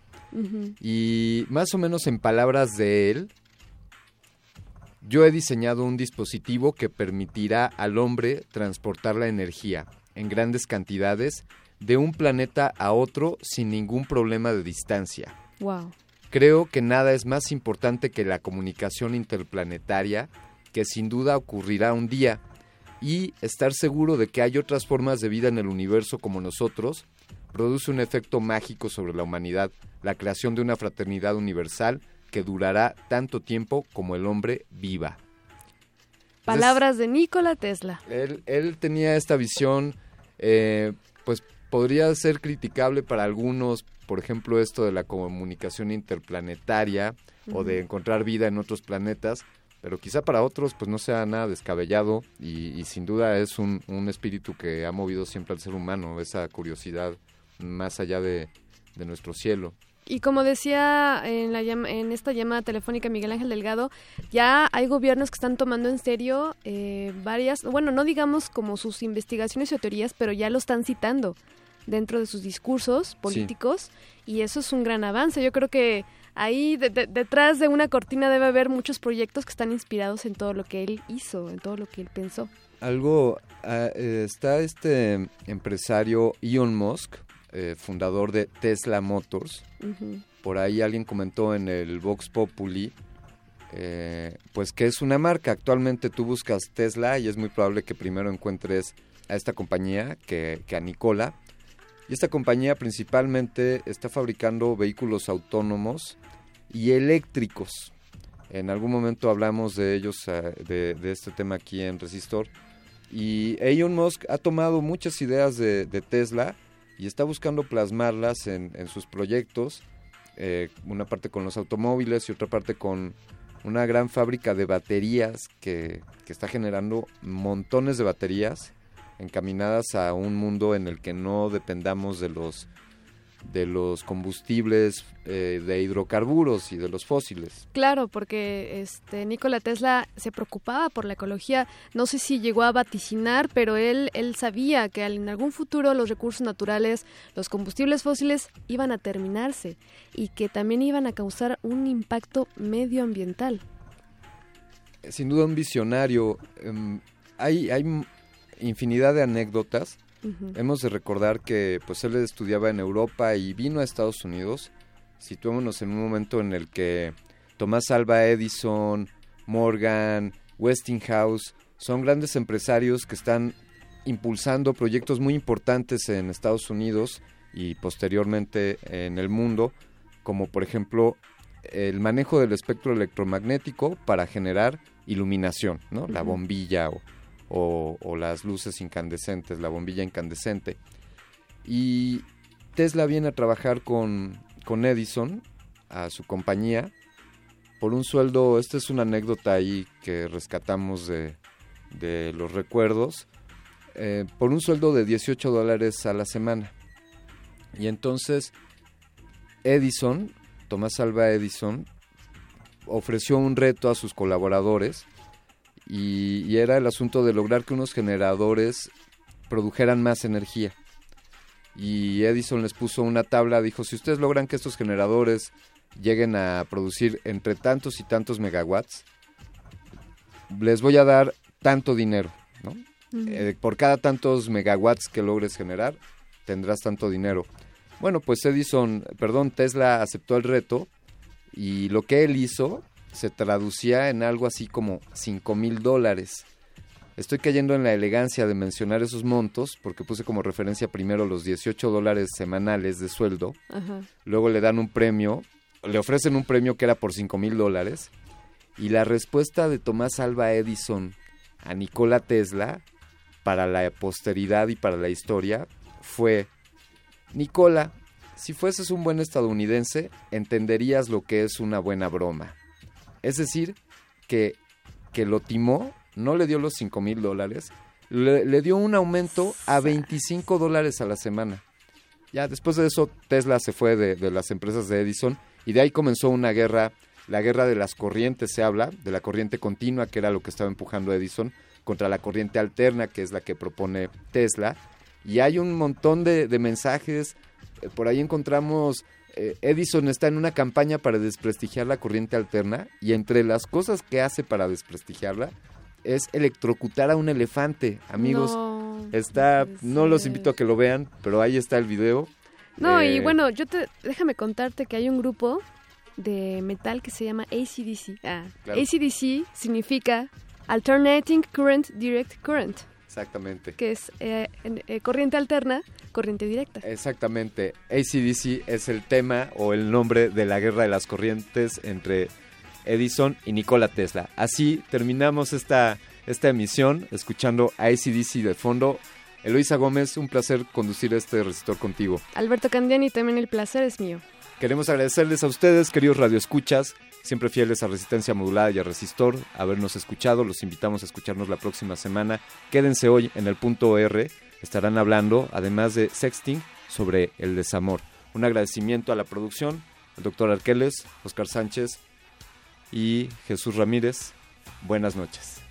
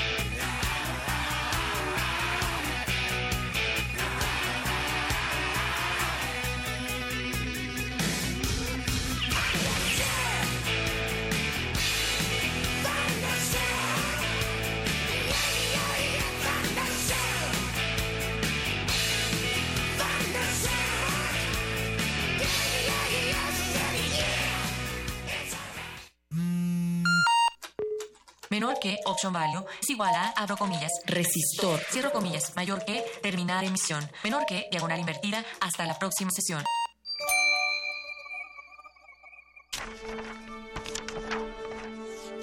Con letras y palabras surcamos el espacio y el tiempo. Parvadas de papel.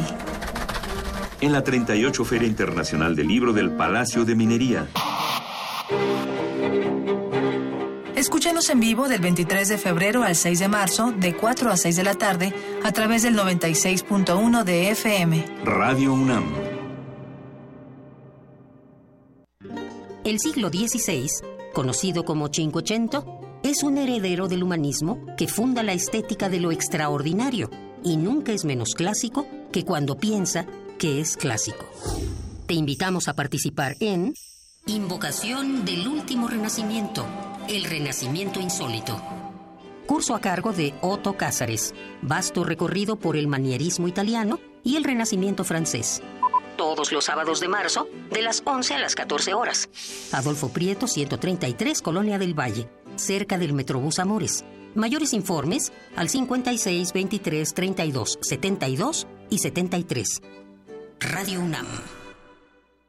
Antes de prender un globo de cantoya o arrojar una colilla al bosque, piénsalo dos veces. El 99% de los incendios forestales son causados por descuidos humanos. Ayuda a prevenirlos. No quemes basura, no dejes encendidas fogatas, brasas o cigarros en bosques y selvas o cerca de ellos. Si detectas un incendio forestal, da aviso inmediatamente a las autoridades. Llama al 01800 4623 6346. Comisión Nacional Forestal. Semarnat. La Feria de los Libros en Vivo desde la Feria Internacional del Libro del Palacio de Minería. Escucha las transmisiones especiales el 27 de febrero y el 6 de marzo, por única ocasión con un horario distinto. De las 15.30 a las 16 horas por el 96.1 de FM y el 860 de AM. Leer para estar vivo. Radio UNAM. Nadie para interrumpir. La noche joven y tus oídos dispuestos a lubricarla. Recuéstate. Relájate. Escucha. Búscalo. El punto R.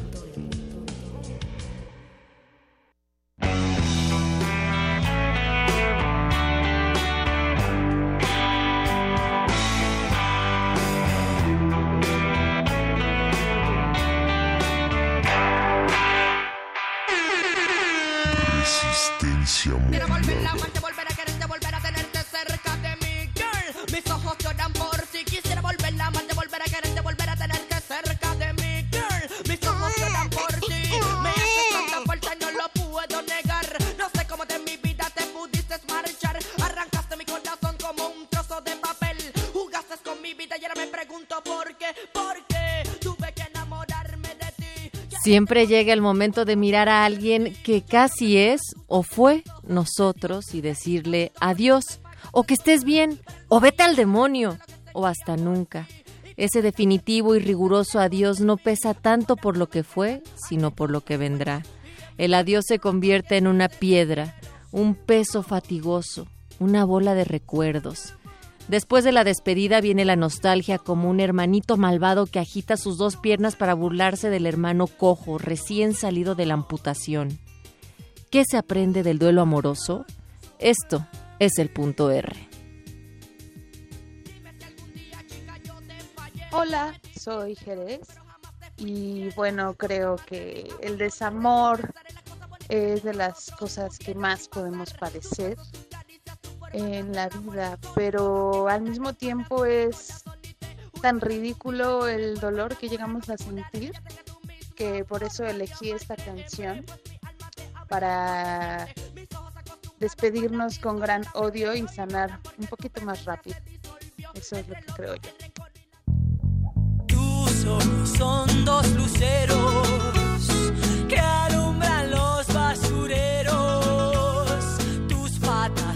dos estacas para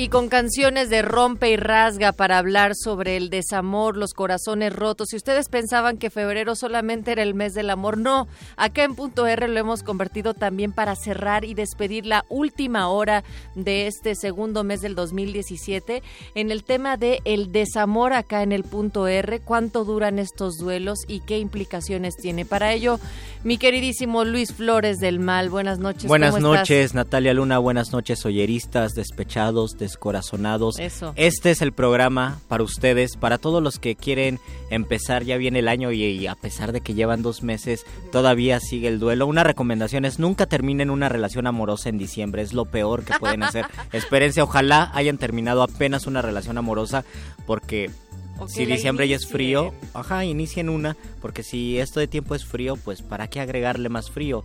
Eh, Bueno. Todos hemos vivido el duelo, hay diferentes etapas del duelo y de eso vamos a hablar en este punto R. Tu resistencia, ¿en qué etapa estás? ¿Ya te resignaste? ¿Lo sigues negando? ¿La sigues estalqueando? Comunícate con nosotros, tenemos redes sociales, arroba R modulada el Twitter y el Facebook Resistencia Modulada. Recuerden que les estamos también eh, pidiendo que nos digan con qué canciones ustedes acompañaron o acompañan su ruptura, sus duelos, el desamor.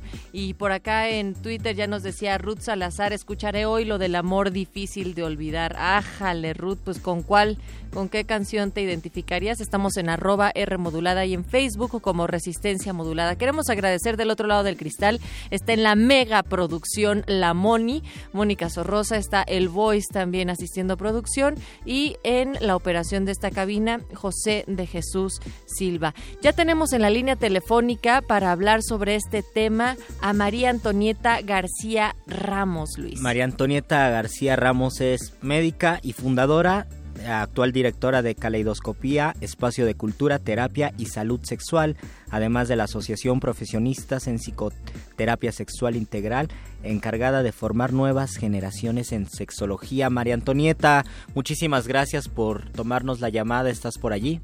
Sí, muchísimas gracias por la invitación y bueno, eh, que, que este, ¿qué, qué mensaje romper mejor en, en enero o en otros meses y no en diciembre. Digo, me parece que la ruptura se tiene que dar justo cuando se tiene que dar. Por Y en supuesto. diciembre, qué bueno cerrar el año dejando atrás lo que no te sirve. Ahí está, claro. Oye, María Antonieta, me encanta que- Y entonces, mejor inicia el año, bueno, cierra el año así como con las lagrimitas, pero también con una copita rica. Por eso decía José Alfredo, diciembre me gustó para que te vayas. Sí, claro, ¿no? Oye, María Antonieta, ¿de qué estamos hablando cuando mencionamos la, para- la palabra duelo? O sea, es decir, en una ruptura amorosa, eh, ¿qué es esto? ¿Cuánto dura? ¿Con qué se come y con qué se pasa el dolor y el mal sabor? Bueno, eh, cuando nosotros tenemos una ruptura, eh, hablando de una relación de pareja, eh, entramos en un proceso como de una muerte simbólica. Entonces, como la sensación que se tiene en el cuerpo es como que algo se murió, algo nos falta. Hay un hueco impresionante, la sensación es un hueco impresionante en el pecho, mucho dolor y, y eh, la persona lo vive justo así como una muerte. Cuando alguien se muere, se dice que está uno de luto. Entonces y entra uno en el duelo. El duelo es entonces un proceso donde la persona es- va a atravesar por una serie de fases y donde va a ir tocando, en cada una de ellas va a ir tocando sentimientos que son importantes reconocer. Al principio la persona no entiende qué está pasando. O sea, cuando entramos en, en el proceso de duelo, la sensación es como de desorientación, no sé qué pasa, no lo entiendo, solamente siento el gran dolor en el cuerpo. Después empieza uno a darse cuenta que lo que aparece en el cuerpo más evidentemente es la tristeza y entonces eh, la sensación de pues ya de hacer conciencia de que ya la situación está como perdida, ya no está la relación. Y la persona empieza a entrar en una gran tristeza y después conecta con enojo. Viene el, el, el periodo de la ira, del enojo. De los reproches, y si hubieras reproches. hecho esto y eso. Así es. Fíjate que esa, ese pedacito viene hasta después. Ah. Cuando vienen los autorreproches y los reproches para la otra persona, es un, un, un periodo que se llama de pseudoaceptación. O sea, con mi cabeza entiendo y digo, ay, hubiera yo hecho esto, y si hubiera hecho yo esto otro, y entonces empiezo a tratar como de entender con mi cabeza qué le está pasando a mi cuerpo y qué pasó con toda la, la relación. Es decir, ya es un avance eh, entrar a un periodo de él hubiera hecho esto y lo otro. Sí, es un avance, pero fíjate que aquí, o fíjense ambos que aquí, ya hablamos de la tristeza, ya hablamos del enojo, pero en estos dos pedacitos, o sea, en estas dos fases, Sí. todo el tiempo estamos tocando el miedo. Los miedos básicos que los seres humanos tenemos son el miedo al abandono, el miedo al desamor, el miedo al maltrato y a la violencia, el miedo a no ser visto, a no ser escuchado, a no ser importante.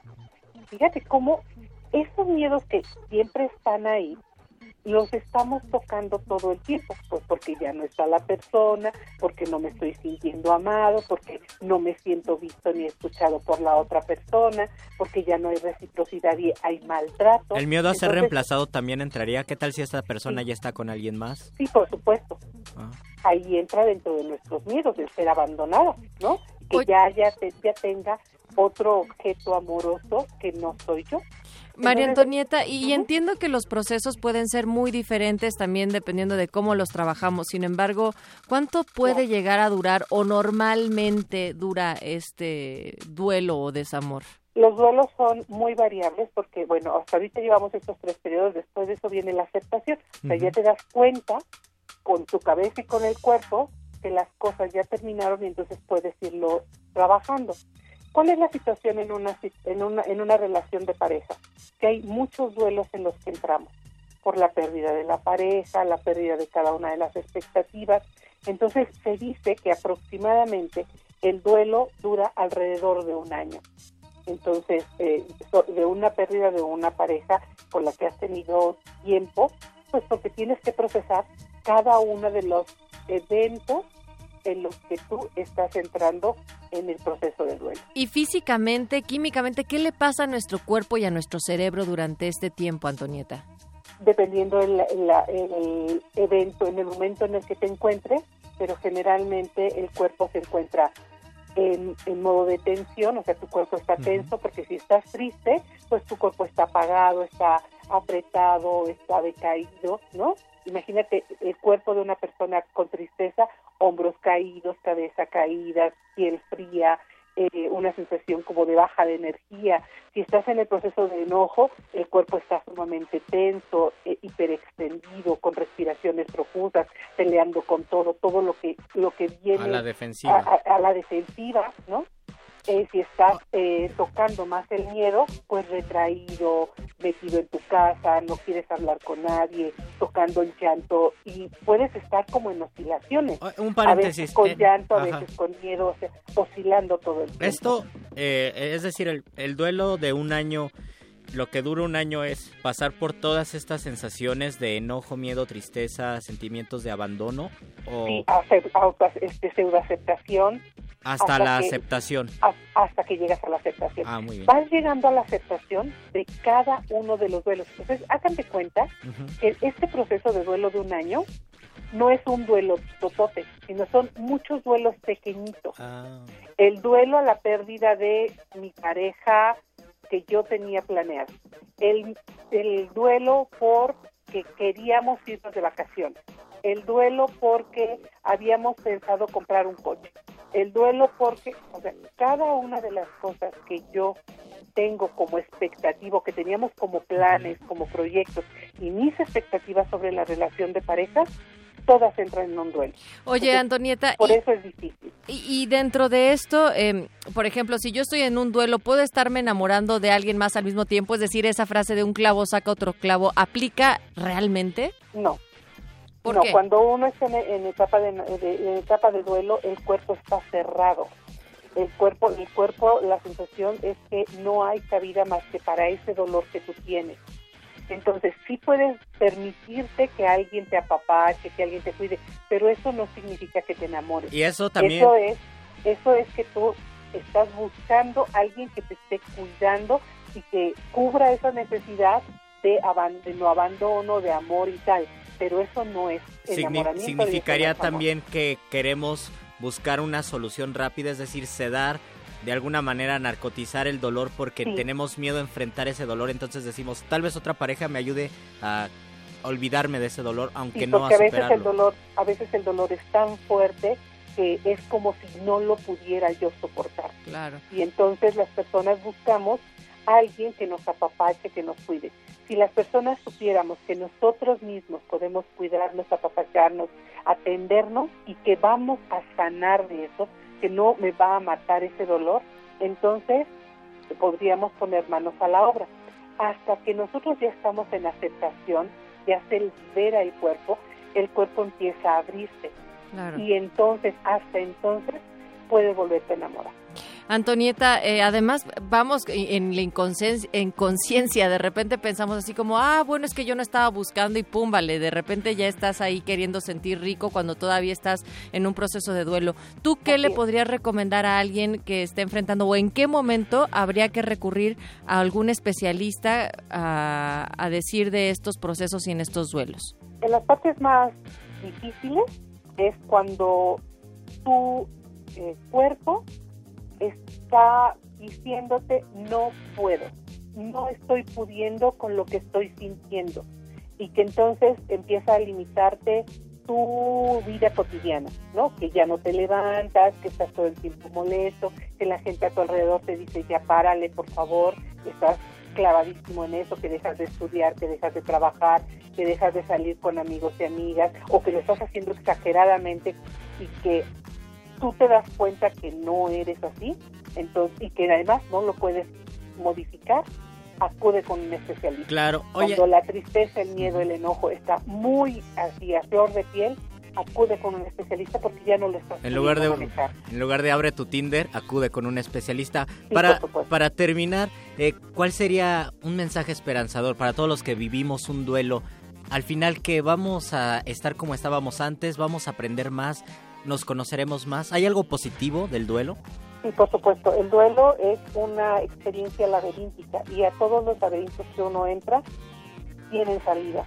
Todos los duelos terminan y esa, ese final del duelo te hace, re- te hace regresar a ti y reconocer que tienes las posibilidades de atenderte, que has crecido y puedes verte qué hiciste para quedarte en una relación o para estar en una relación donde no estabas a gusto y qué hiciste para cuidarte y para descuidarte durante el proceso de duelo. Entonces, cuando tú sales de ese proceso de duelo, has crecido y eso creo que es muy importante. Y la, la segunda parte es que los duelos son finitos, o sea, se terminan, tienen un periodo de tiempo que tendrá que ser más o menos de un año y que si pasa ese tiempo puedo acudir con alguien que me pueda ayudar, con un especialista que me ayude para salir de ahí y que pueda yo seguir mi vida en armonía, en amor, en cuidado. Una de esas alternativas también es caleidoscopía. Por favor, dale a nuestro auditorio el contacto de este espacio de cultura, terapia y salud sexual, Antonieta. Claro, los teléfonos, el teléfono de caleidoscopía es 5601-2892. Lo repito, 5601-2892 y nos pueden encontrar en Facebook como caleidoscopía. María Antonieta, muchísimas gracias por esta breve entrevista, pero muy jugosa para el punto R y que sea la primera de varias conversaciones. Con muchísimo gusto, muchas gracias y bueno, espero estar con ustedes muy pronto. Muchísimas gracias, María, Antonieta. García Ramos, médica especialista en estos temas, directora de caleidoscopía, eh, además de la Asociación de Profesionistas en Psicoterapia Sexual Integral para Punto R. Nosotros ahora vamos a escuchar más rolas de Rompe y Rasga y de Desamor, Jessie Baez y Santa Bandida con Heartbreak, precisamente ese corazón roto.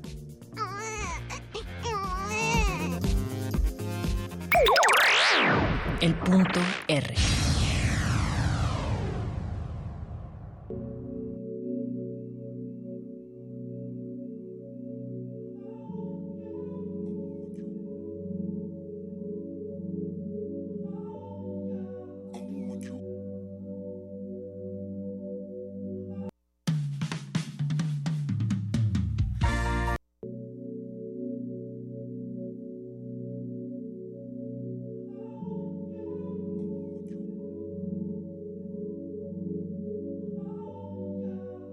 Mi nombre es Mariana, tengo 30 años y soy de Buenos Aires, Argentina. Con respecto al tema del duelo, creo que es muy necesario transcurrirlo. No es bueno tapar, un clavo saca otro clavo, esa frase no, no es sano para mi criterio. Creo que es importante pensar en qué es lo que te hizo daño de esa otra persona para aprender de eso, pero después quedarte con lo bueno. No hay que, que guardar resentimiento, porque también algo bueno la otra persona tuvo.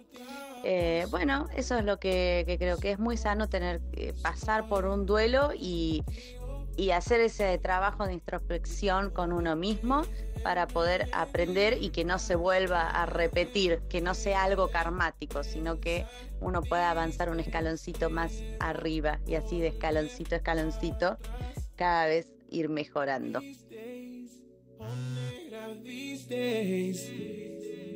These days, negrita, these days. Echo de menos cuando matabas por mí, yo daba por ti. No había más fiolos que yo, tanto fue así que leí por los dos y me fui. No vas a volver, no vas a volver. No voy a volver, no voy a volver. Vas a volver, no vas a volver. No voy a volver, no voy a. ¿Cómo esperas que regrese cuando tú mismo me dejas atrás? Ya no sé si son los meses, pero pasa el tiempo y te empiezo a olvidar. No eres tú, soy yo. Mi decisión, no nos queda opción. Tú me dejas por amor, pero me voy porque es lo mejor.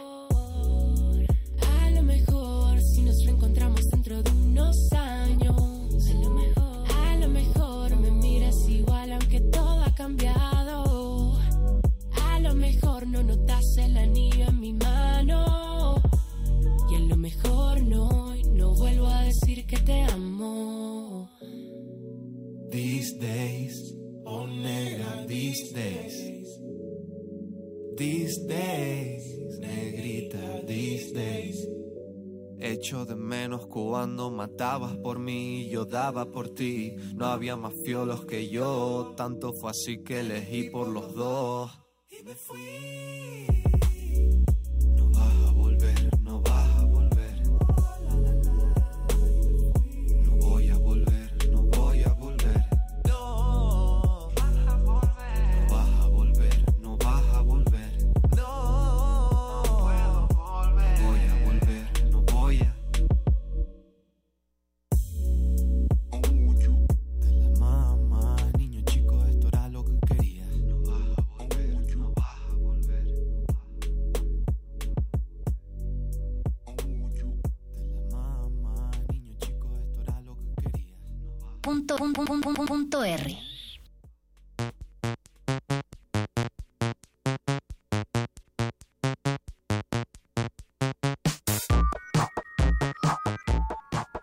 Jessie Baez y Santa Bandida en Heartbreak. Estamos con las rolas que acompañan sus procesos de duelo y de desamor en el punto R, arroba R modulada y Facebook Resistencia Modulada. Y precisamente acá en las redes nos dice Ruth Salazar, Resistencia Modulada me gustaría de hasta la raíz de Natalia Lafourcade porque hay que tener respeto por los grandes amores. ¡Auch! Y hablando precisamente sobre las redes sociales, hoy hemos destinado uno de los espacios de Punto R para platicar con Carlos Brito de Red, Red en Defensa de los Derechos Digitales, porque también a través de estos espacios se dan encuentros y desencuentros en el tema de que el día de hoy es sobre el desamor, mi querido Carlos, pero también el tema de cómo nos estamos erotizando y relacionando a, a través de las redes sociales y las implicaciones en términos de derechos que tendríamos para poder ejercerlo libremente. ¿Cómo estás? Bienvenido. Muy bien, muy feliz de poder hablar de una, un derecho que, que luego se nos olvida, se nos pasa, que es la posibilidad de que Internet, las tecnologías de la información y la comunicación, no solamente son para libertad de expresión, ¿no? entendido en los términos más clásicos, sino también para el ejercicio libre y seguro de la sexualidad, que es uno de los tantos derechos que, que podemos ejercer, Y- así como el libre ajá. asociación, privacidad en condiciones eh, de, de- de equidad, de no violencia. Es decir, hay un conjunto de, de elementos que, que con frecuencia nos pasan y no- nos han vendido como que si tenemos algún problema sexteando, es decir, tiene este tipo de actividad sexual, casi que es por nuestra culpa, que es por tontos, que es porque queremos, que es ¿Pa' por andas exhibicionistas. no? Y es lo que hay que combatir. Hay un terreno peligroso allí, porque por ejemplo, ahora que hablamos del duelo, en un momento de despecho, el exnovio puede subir las fotos de la exnovia a internet, ¿no? ¿Cuáles son las implicaciones? ¿Cómo se debe prevenir este tipo de, de transmitir imágenes de forma ilícita? eh, que puede tener una, una razón emocional de despecho, pero las consecuencias deben ser grandes, ¿no? Bueno, primero partir de, antes, de- antes de hablar de, los, de las amenazas, que me parece que es justamente la idea de un taller que vamos a realizar, es, es atender los riesgos, pero lo primero es, antes de partir de ahí, bajo el hecho de que las relaciones que tengamos en esos términos, siempre y cuando sean consensuadas y ocupemos alguna aplicación, algún, algún men- mensaje, una aplicación de mensajería, ocupemos cualquier tipo, incluso aplicaciones de ligue, eh, son un derecho que debemos ejercer, ¿no? Y, y- y eso, y eso hay que, hay que, no hay que ocultarlo. Ahora, Todos tenemos derecho al Tinder. hemos hecho al Tinder, al Grinder, a enviar nudes, a packs de manera consensuada. Este, y justamente hay un conjunto de conductas que pudieran ser peligrosas. Así como no le decimos a la banda, bueno, al menos ya no lo decimos, todo el mundo le decimos, oye, el sexo no es el problema, el problema son las enfermedades de transmisión sexual, el problema son embarazos no deseados, el problema son una, una serie de conductas y ya superamos esa etapa, también hay que superar la etapa en la que hablábamos del mundo online y offline como si fueran cosas distintas. Somos la Porque ya están completamente... Es la misma cosa. La misma... ajá, son- somos, exacto. somos personas con el teléfono sin el teléfono. Nos duele que nos digan cosas feas. Y, sigue siendo, el sentimiento es el mismo. No es un real y un sentimiento online, ¿no? Es- en ese sentido me parece que es importante, incluso las relaciones que mantenemos por internet eh, con des- personas desconocidas, siempre y cuando sea de manera consensuada y no violenta, de manera segura y libre, perfecto. Ahora, ¿qué tipo de conductas hay? Una es la que mencionas, por ejemplo. ¿Qué pasa cuando una persona está en un duelo, una persona está o sencillamente traiciona la confianza, eh, nuestra confianza, por cualquier que sea el motivo? Podemos defendernos. Hay formas de evitarlo. Desde, y, eso, y la primera parte del taller que hecho vamos a estar presentando mañana a las cuatro y media en el INJUVE, eh, aquí en la Ciudad de México, uno de varios talleres en torno a esto, es tener primero un conocimiento de qué estamos tratando. Cómo tener un criterio para elegir el método, Cómo, a dónde hago y a dónde puedo O sea, mandar. si yo quiero hacer sexting, ¿cómo hacerlo realmente para que... Puedo elegir el criterio. Ajá. Si yo te pregunto, bueno, ¿dónde será más seguro? ¿Será más seguro hacerlo por correo? ¿Mandar mis fotos por adjunto? Ay, no sé, dígamelo usted, ¿Será que es el más fácil por el Grinder, por el Tinder? Hay, mu- hay un conjunto de prácticas y eso es lo importante. Y no, nos puedes decir, ah, no, así no nos puedes dar Es que mira, ya tips tengo mi vez. pack. Bueno, Ya lo quiero mandar ahorita. Pero no sé cómo. hay- el- el- no, hay, no hay respuestas únicas. Exacto. Depende, depende hasta dónde uno se llega a exponer. Es una pregunta, ¿es una persona conocida esta con la que estás? Porque se hace mucho sexting con personas desconocidas y es perfectamente válido. Pero si es una persona si conocida, pero es una persona conocida, bueno, se pueden tomar una serie de previsiones. ¿Cuánta confianza le tienes? o sea, si es tu chavo, tu chava. ¿Cuánta confianza le tienes? Si, si es tu chava, tu chava, ¿de cuántos años? Es decir, Ah, es decir, es difícil. Claro. Todas, las, todas las decisiones no son fáciles. Esa es la primera burbuja que hay que rompernos. No hay un manual para tener decisiones fáciles e infalibles. Ni es 100% seguro. Nosotros podemos ocupar herramientas de cifrado, por ejemplo. Yo les recomiendo usen, usen herramientas cifradas para poder hacer este tipo de cosas, para que un tercero no entre.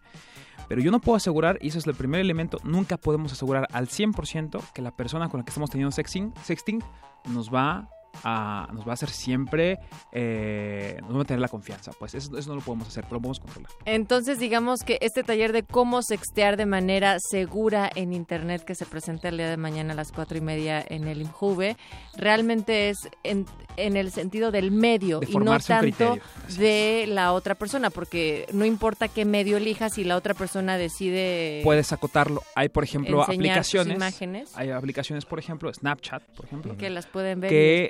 Que no, con, sí hay, un, hay una forma en la cual tú mandas esos mensajes y los mensajes se borran. Pasa- O sea que no los pueden guardar y Exacto. descargar. Y, y, y si sí te avisan, por ejemplo, si ocupan Telegram y en Telegram hablan un chat, un grupo, un chat secreto de Telegram y empiezan ustedes a sextear por ahí, pero además le ponen que se borren los mensajes a los a la hora, a los 10 segundos, pues el margen para que esta persona traicione tu confianza es más corto. Y si toma screenshot, este es más es- te, va a avisar. Si le tomo una foto al teléfono para, para también hacerle un bypass a ese elemento de la aplicación, pues ya no podemos hacer nada. Ay, no. Pero el, te- pero no, el tema no es tener una paranoia, Ok, ok. sino el tema, Es el que tema yo es me tener pongo mal con un criterio, un criterio para decir, oye, la vida es riesgosa, la vida es riesgosa. La vida es salir a un riesgo, caminar, carnal. la vida, salir a caminar no está libre de riesgos. El tema es conocerlos, entenderlos de manera mesurada y decir, pa, me, me puedo aventar, me puedo rifar en esta ruta, pero puedo tomar precauciones. Venga, pues invita formalmente al taller Entonces, mañana. mañana, todo el mundo, menores de 29 años en este caso, en Puebla vamos a tener uno el, siguiente, el 22 de marzo, de hecho. A ver, Eh, pero primero es mañana, a las cuatro y media. A las cuatro y media. ¿Dónde? En el Injuve. ¿Dónde está el En Injuve? Metro Colegio Militar, allá por Tacuba. Eh, bienvenidas todas las personas de 29 años, sin ningún problema. Que nada más tienen que llegar, no se tienen que No preinscribir tienen ni nada. que, no, esto no es ningún costo. Y todas las dudas que traigan vamos a intentar ahí resolverlas. Punto de ristas, apúntense mañana a las cuatro y media y después, ¿dónde pueden consultar los otros talleres, digamos las secuelas o bueno, lo que vaya... R3D.mx, ahí vamos a estar avisando. Y en Twitter, R3D, arroba R3DMX, ahí pueden tener la, la información de estos talleres. Muy bien, pues muchísimas gracias Carlos Brito de Red, Red en Defensa de los Derechos Digitales por invitarnos a este taller. Y a ver, ahorita piénsale una rola así de desamor, de rompe y rasga, que digas con esta yo creo que sí me echo... Por ejemplo, todavía no se escribe la rola de por qué te envié mi pack, ¿no? De arrepentimiento estaría bueno. Pero mientras tanto, ¿qué rola nos recomendarías de desamor? No la vamos a poder poner ahorita, ya tenemos toda una selección, pero pues Pero estaría va a bueno estar a ver cuál se te Híjole, no, ocurre. para de desamor eso no se ocurren de Juan Gabriel. Este güey. Ah, Creo que no es el espacio. bien. Eso, Sí, no, no, no, claro que sí aquí es. hemos puesto a Juan Gabriel Muchas múltiples. Bueno, esta que dice, perdóname mi amor por todo el tiempo que te amé. Oh. Habla- hablando de los duelos, híjole, a mí sí me llega daño. mucho eso, ¿eh? Juan Gabriel es el maestro. Ahí en el te hice daño Así habría es. que agregar y enseñé la tu nude que me Ajá, enviaste. perdóname, mi amor, por enviarte. No, por publicar tus, tus, Tus packs. nudes. Que seas muy feliz. Venga, pues muchísimas gracias Carlos Brito y ojalá que mucha gente vaya mañana a las cuatro y media ahí en el Imjuve. Ojalá que sí, En el esperamos. quinto piso va a ser, así es que nada más cáiganle, asegúrense de ser menores de 29 y si no, Y si no pasa nada, no nos damos cuenta en una de esas. vayan. Venga, pues seguimos en punto R. Vamos a escuchar ahora, em, pues varias personas nos dieron sus testimonios sobre el desamor y después escucharemos Mala de Liliana Felipe.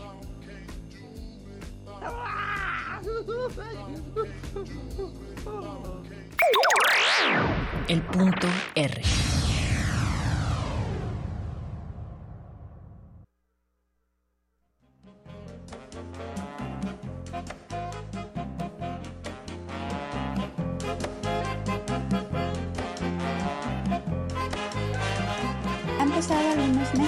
que terminó mi última relación amorosa y este tiempo para mí ha sido súper raro, como una temporada larguísima y pesada. Me cuesta hablar de eso porque fue una relación muy luminosa y para mí fue terrible darme cuenta de que había terminado. Me sentía así como dice Jorge Enrique Adú. Todo fue tan súbito, tan corto, que aún me sobra amor y no sé dónde ponerle. Creo que lo más doloroso es que después de una experiencia tan vasta y al mismo tiempo tan íntima como, como querer a alguien, el alma queda desconcertada y con mucho desencanto. Además la memoria nos tortura siempre porque como que se acostumbra a rememorar los buenos momentos y entonces deseamos que vuelvan. Eh, en un poema Abigail Bojorquez dice, porque pensar en ti es un poco pensar en todo lo que ha precedido, en todo lo que vendrá después y en lo que no será nunca. Y estoy triste. Y justo así se siente. Andas con los pensamientos revueltos y la confusión es cotidiana. Sin embargo, creo que ese dolor que sentimos por la separación y por la pérdida de alguien, de alguien querido significa al fin y al cabo que algo nos traspasó y nos cambió muchísimo. De ahí el quebranto. Así que, pues, a pesar de, de esa tristeza, sí nos queda el consuelo de haber amado mucho.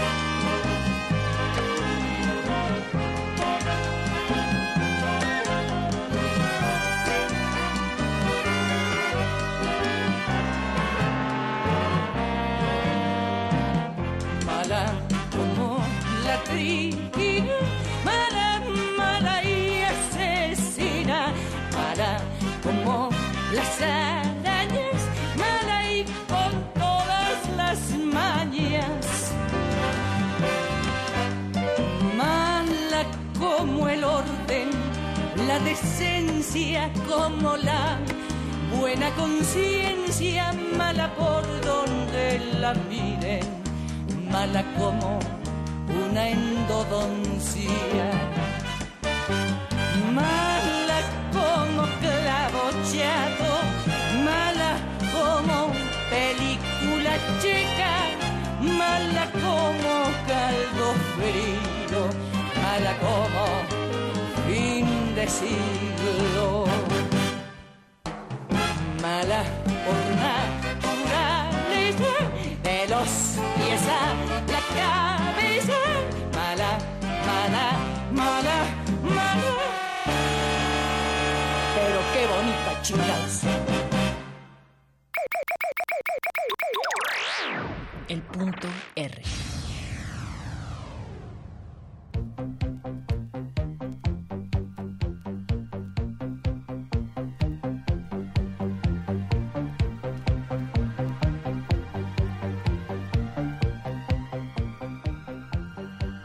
Regresamos a este punto R del despecho, del desamor, del duelo. Queremos saber, Resistencia, ¿tú cómo vives el duelo? ¿Qué aprendiste o qué estás aprendiendo? ¿En qué momento te duele más? Muchas veces uno le tiene que decir a sus amigos, amárrame y quítame el celular porque estoy a punto de hablarle. ¿Cómo le haces para resistir y para sobrellevar este duelo? Queremos saber tu testimonio, queremos saber cómo lo has vivido. Tenemos redes sociales, Twitter, arroba R modulada y Facebook, Resistencia Modulada. Y además las rolas que están acompañando este rompe y rasga, pues son las que han sonado, estaba mala de Liliana Felipe. Y ahora vamos a seguir escuchando otros testimonios. Después llega Mon Laferte con tu falta de querer.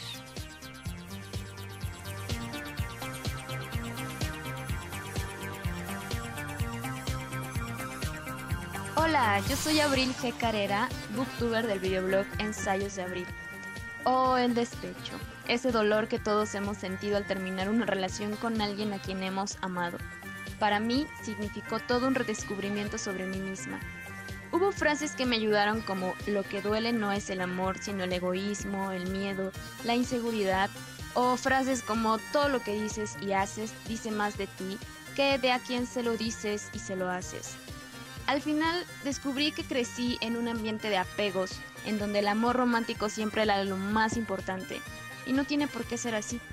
Gracias a mi despecho, pude ver y sentir que eso no me agradaba para nada, y comencé a profesar otro estilo de vida, donde aprendí a valorarme y a aceptar a las personas como son.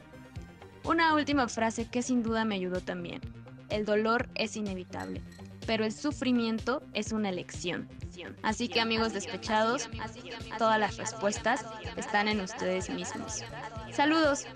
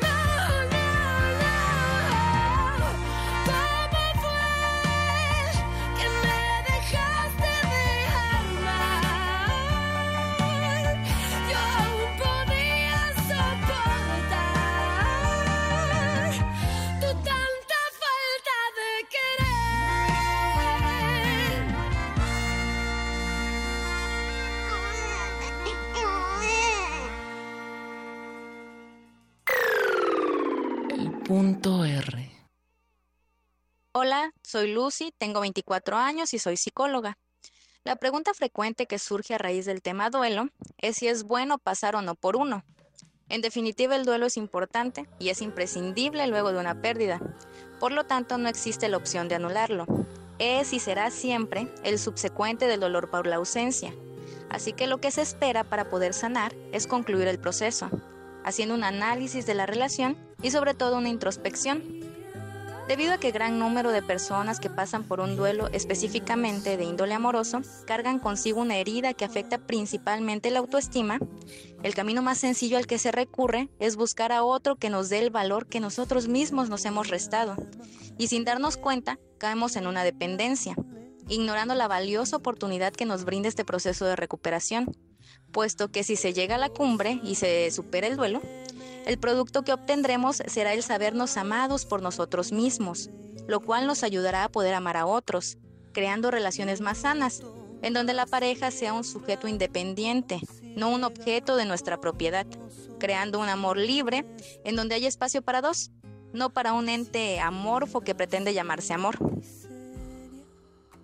No me dejes en Siberia.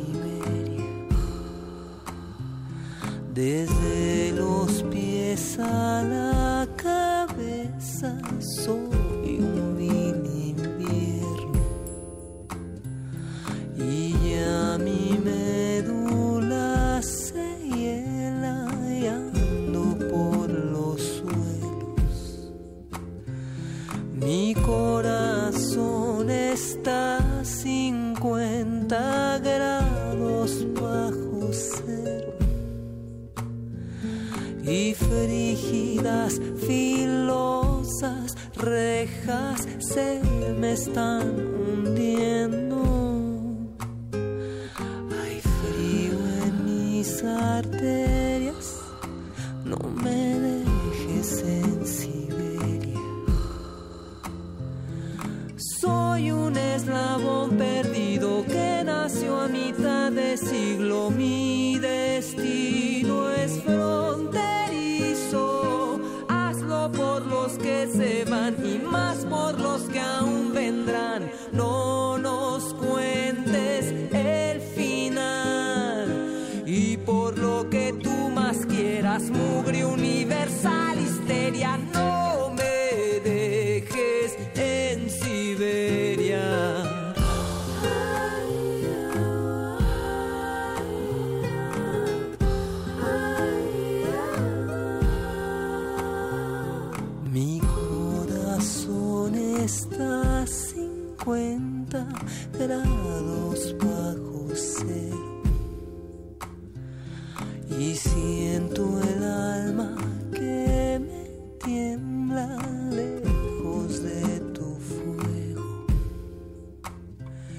Celosamente me encarcela esta piel de hielo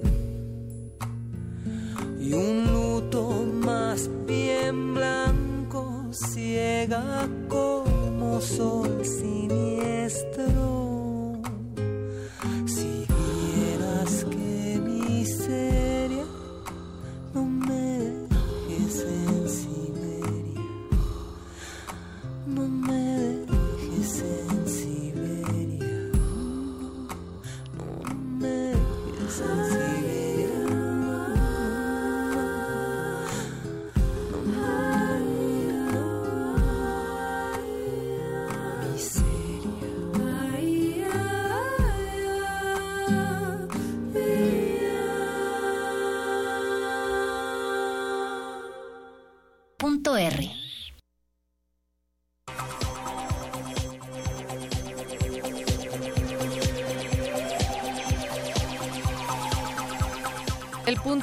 Hablando sobre las canciones de desamor de Rompe y Rasga esta noche. Antes teníamos la opinión de nuestra especialista María Antonieta García y escuchábamos a Cecilia Toussaint cantando No me dejes en Siberia, una rola de Jaime López. Y nos escribe por acá en el Facebook mi querido Luis Viridiana Sandoval. Dice, "Oh, buena noche, ¿cómo se llama el centro de psicoterapia de punto R del que mencionaron? Bueno, es caleidoscopía, espacio de cultura, terapia y salud sexual. Eh, queremos saber, Resistencia, cómo viven el duelo, cómo lo superan, qué es. Dicen que detrás de toda ruptura amorosa se encuentra un gran regalo. No es que venga alguien a salvarnos, es que encontramos algo. ¿Tú qué encontraste en tu duelo? ¿Cómo lo sentiste? En Brasil se le llama dor de cotovelo, dolor de codo, porque dicen que uno está tan triste que se la pasa con los codos pegados a la mesa, llore y llore, y tanto que lloras y tanto que te duele esa pérdida, hace que los codos se te hinchen y te duela tanto. Lo importante es saber, es bonito, bonito. ¿verdad? Sí. Lo importante es saber que así como a ti te pasa, es parte de la vida, como el amor, como la fascinación por el amor, también existe el duelo y eso ha existido desde tiempos inmemorables. Una, una querida compañera de aquí de Radio UNAM, Luisa Iglesias, una vez que le dije tengo dolor de codo, me dijo, concéntrate en una canción, escoge una canción para superar tu duelo y escúchala todas las veces que puedas, cada vez que te sientas triste. Y ahora es lo que, Resistencia, yo te invito a que hagas. Escoge tu canción de desamor y escúchala muchas veces. Y en algún momento esto se convierte también como tu antídoto, Luis, es decir, con la canción que más te hace que te duela y recordar y que quieres, o sea, llegar hasta el extremo de las lágrimas, de tanto estarla escuchando, de repente ya no suena tan triste, ya no suena tan desolada aquella... Y luego recuerdas, luego recuerdas ese momento y dices, ah, sí me sentía mal. Este, incluso lo recuerdas como una, una especie de aprendizaje, decir, yo estuve en ese laberinto, yo estuve en ese problema y salí. Sí. Te quieres más, encuentras más amor. Pero también esta sobreexposición a una rola de repente hace que ya se vaya alivianando y te den menos ganas de chillar aunque Y traigas menos varios ganas de hablarle a Oye, la aunque ex. traigas varios mezcales encima. Ahorita que estábamos escuchando todas estas canciones, Luis dijo, nunca me voy a emborrachar y voy a escuchar estas rolas porque si no, imagínate. O sea, no, y si lo hago, por favor, quítame el celular porque puedo cometer errores. Exacto.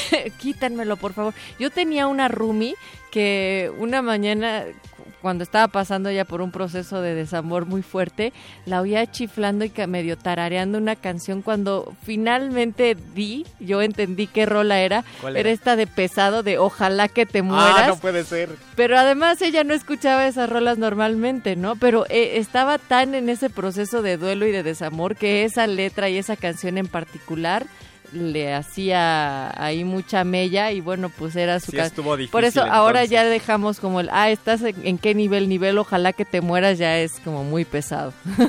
Nivel pesado, nivel, nivel Juan pesado, Gabriel. literalmente.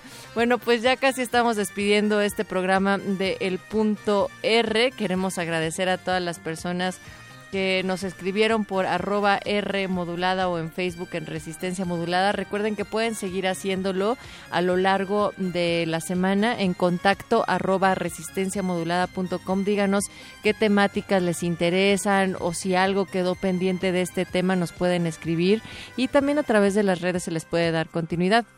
Muchísimas gracias del otro lado del cristal a nuestro querido José de Jesús Silva en la operación, en la producción, la fabulosa La Moni y asistiendo también el Voice Oscar Sánchez. Muchas gracias. Luis Flores del Mal. Natalia Luna, muchísimas gracias y gracias a todos los que nos sintonizaron. Nos escuchamos el siguiente martes con otro tema del punto R. Nos vamos a despedir con la rola de carne y hueso y este también es para aquellos que de veras que no parecen ser de carne y hueso porque pues se les olvidaron los sentimientos.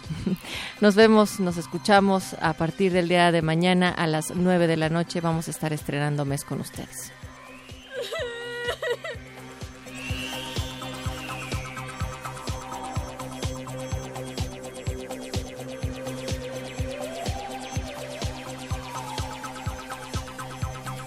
Hola, eh, llamo Valeria, soy de Caracas, Venezuela y en mi experiencia después de haber terminado una relación de cuatro años, hace tres meses, eh, los duelos son extremadamente necesarios y pues lo único que ayuda a sanar y pasar de una etapa a otra es el tiempo.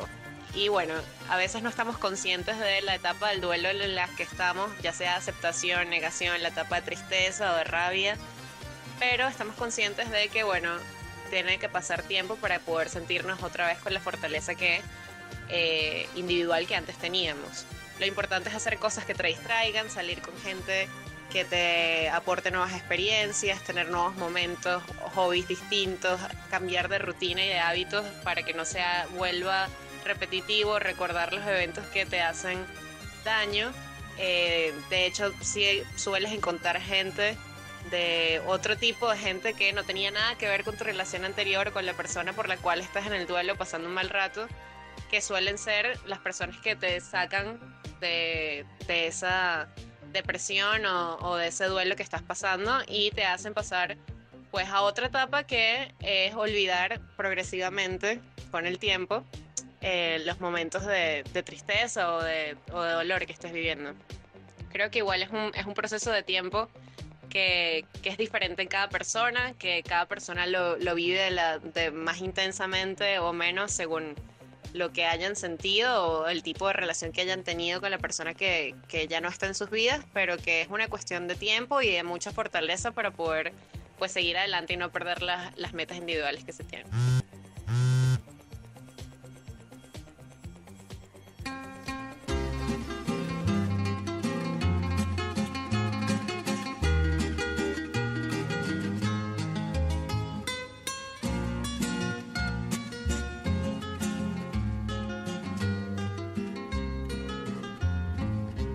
Qué estás hecho tú? De piedra o hielo, que no sabes sentir ni amor ni celos. Tú no eres como yo, estoy segura de eso. Tú no eres como yo, a ti no te hizo Dios. De carne y hueso, tú no eres como yo, a ti no te hizo Dios. De carne y hueso. Por eso no te tomes el derecho de juzgar mis sentimientos ni critiques mi actitud. Yo soy una mujer de carne y hueso que anda en busca de los besos que jamás me diste tú. Te dejo de recuerdo y de lamento la mitad del sufrimiento y un pedazo de mi cruz. Yo sigo mi camino otro momento hasta encontrar esos besos que jamás me diste tú.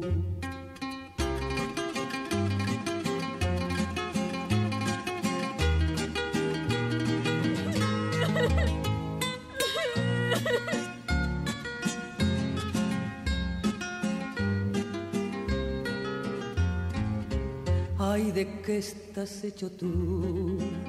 De piedra o hielo, que no sabes sentir ni amor ni celos. Tú no eres como yo, estoy segura de eso. Tú no eres como yo, a ti no te hizo Dios. De carne y hueso, tú no eres como yo, a ti no te hizo Dios. De carne y hueso. Por eso no te tomes el derecho de juzgar mis sentimientos ni critiques mi actitud. Yo soy una mujer de carne y hueso que anda en busca de los besos que jamás me diste tú. Te dejo de recuerdo y de lamento la mitad del sufrimiento y un pedazo de mi cruz. Yo sigo mi camino otro momento hasta encontrar esos besos que jamás me diste tú.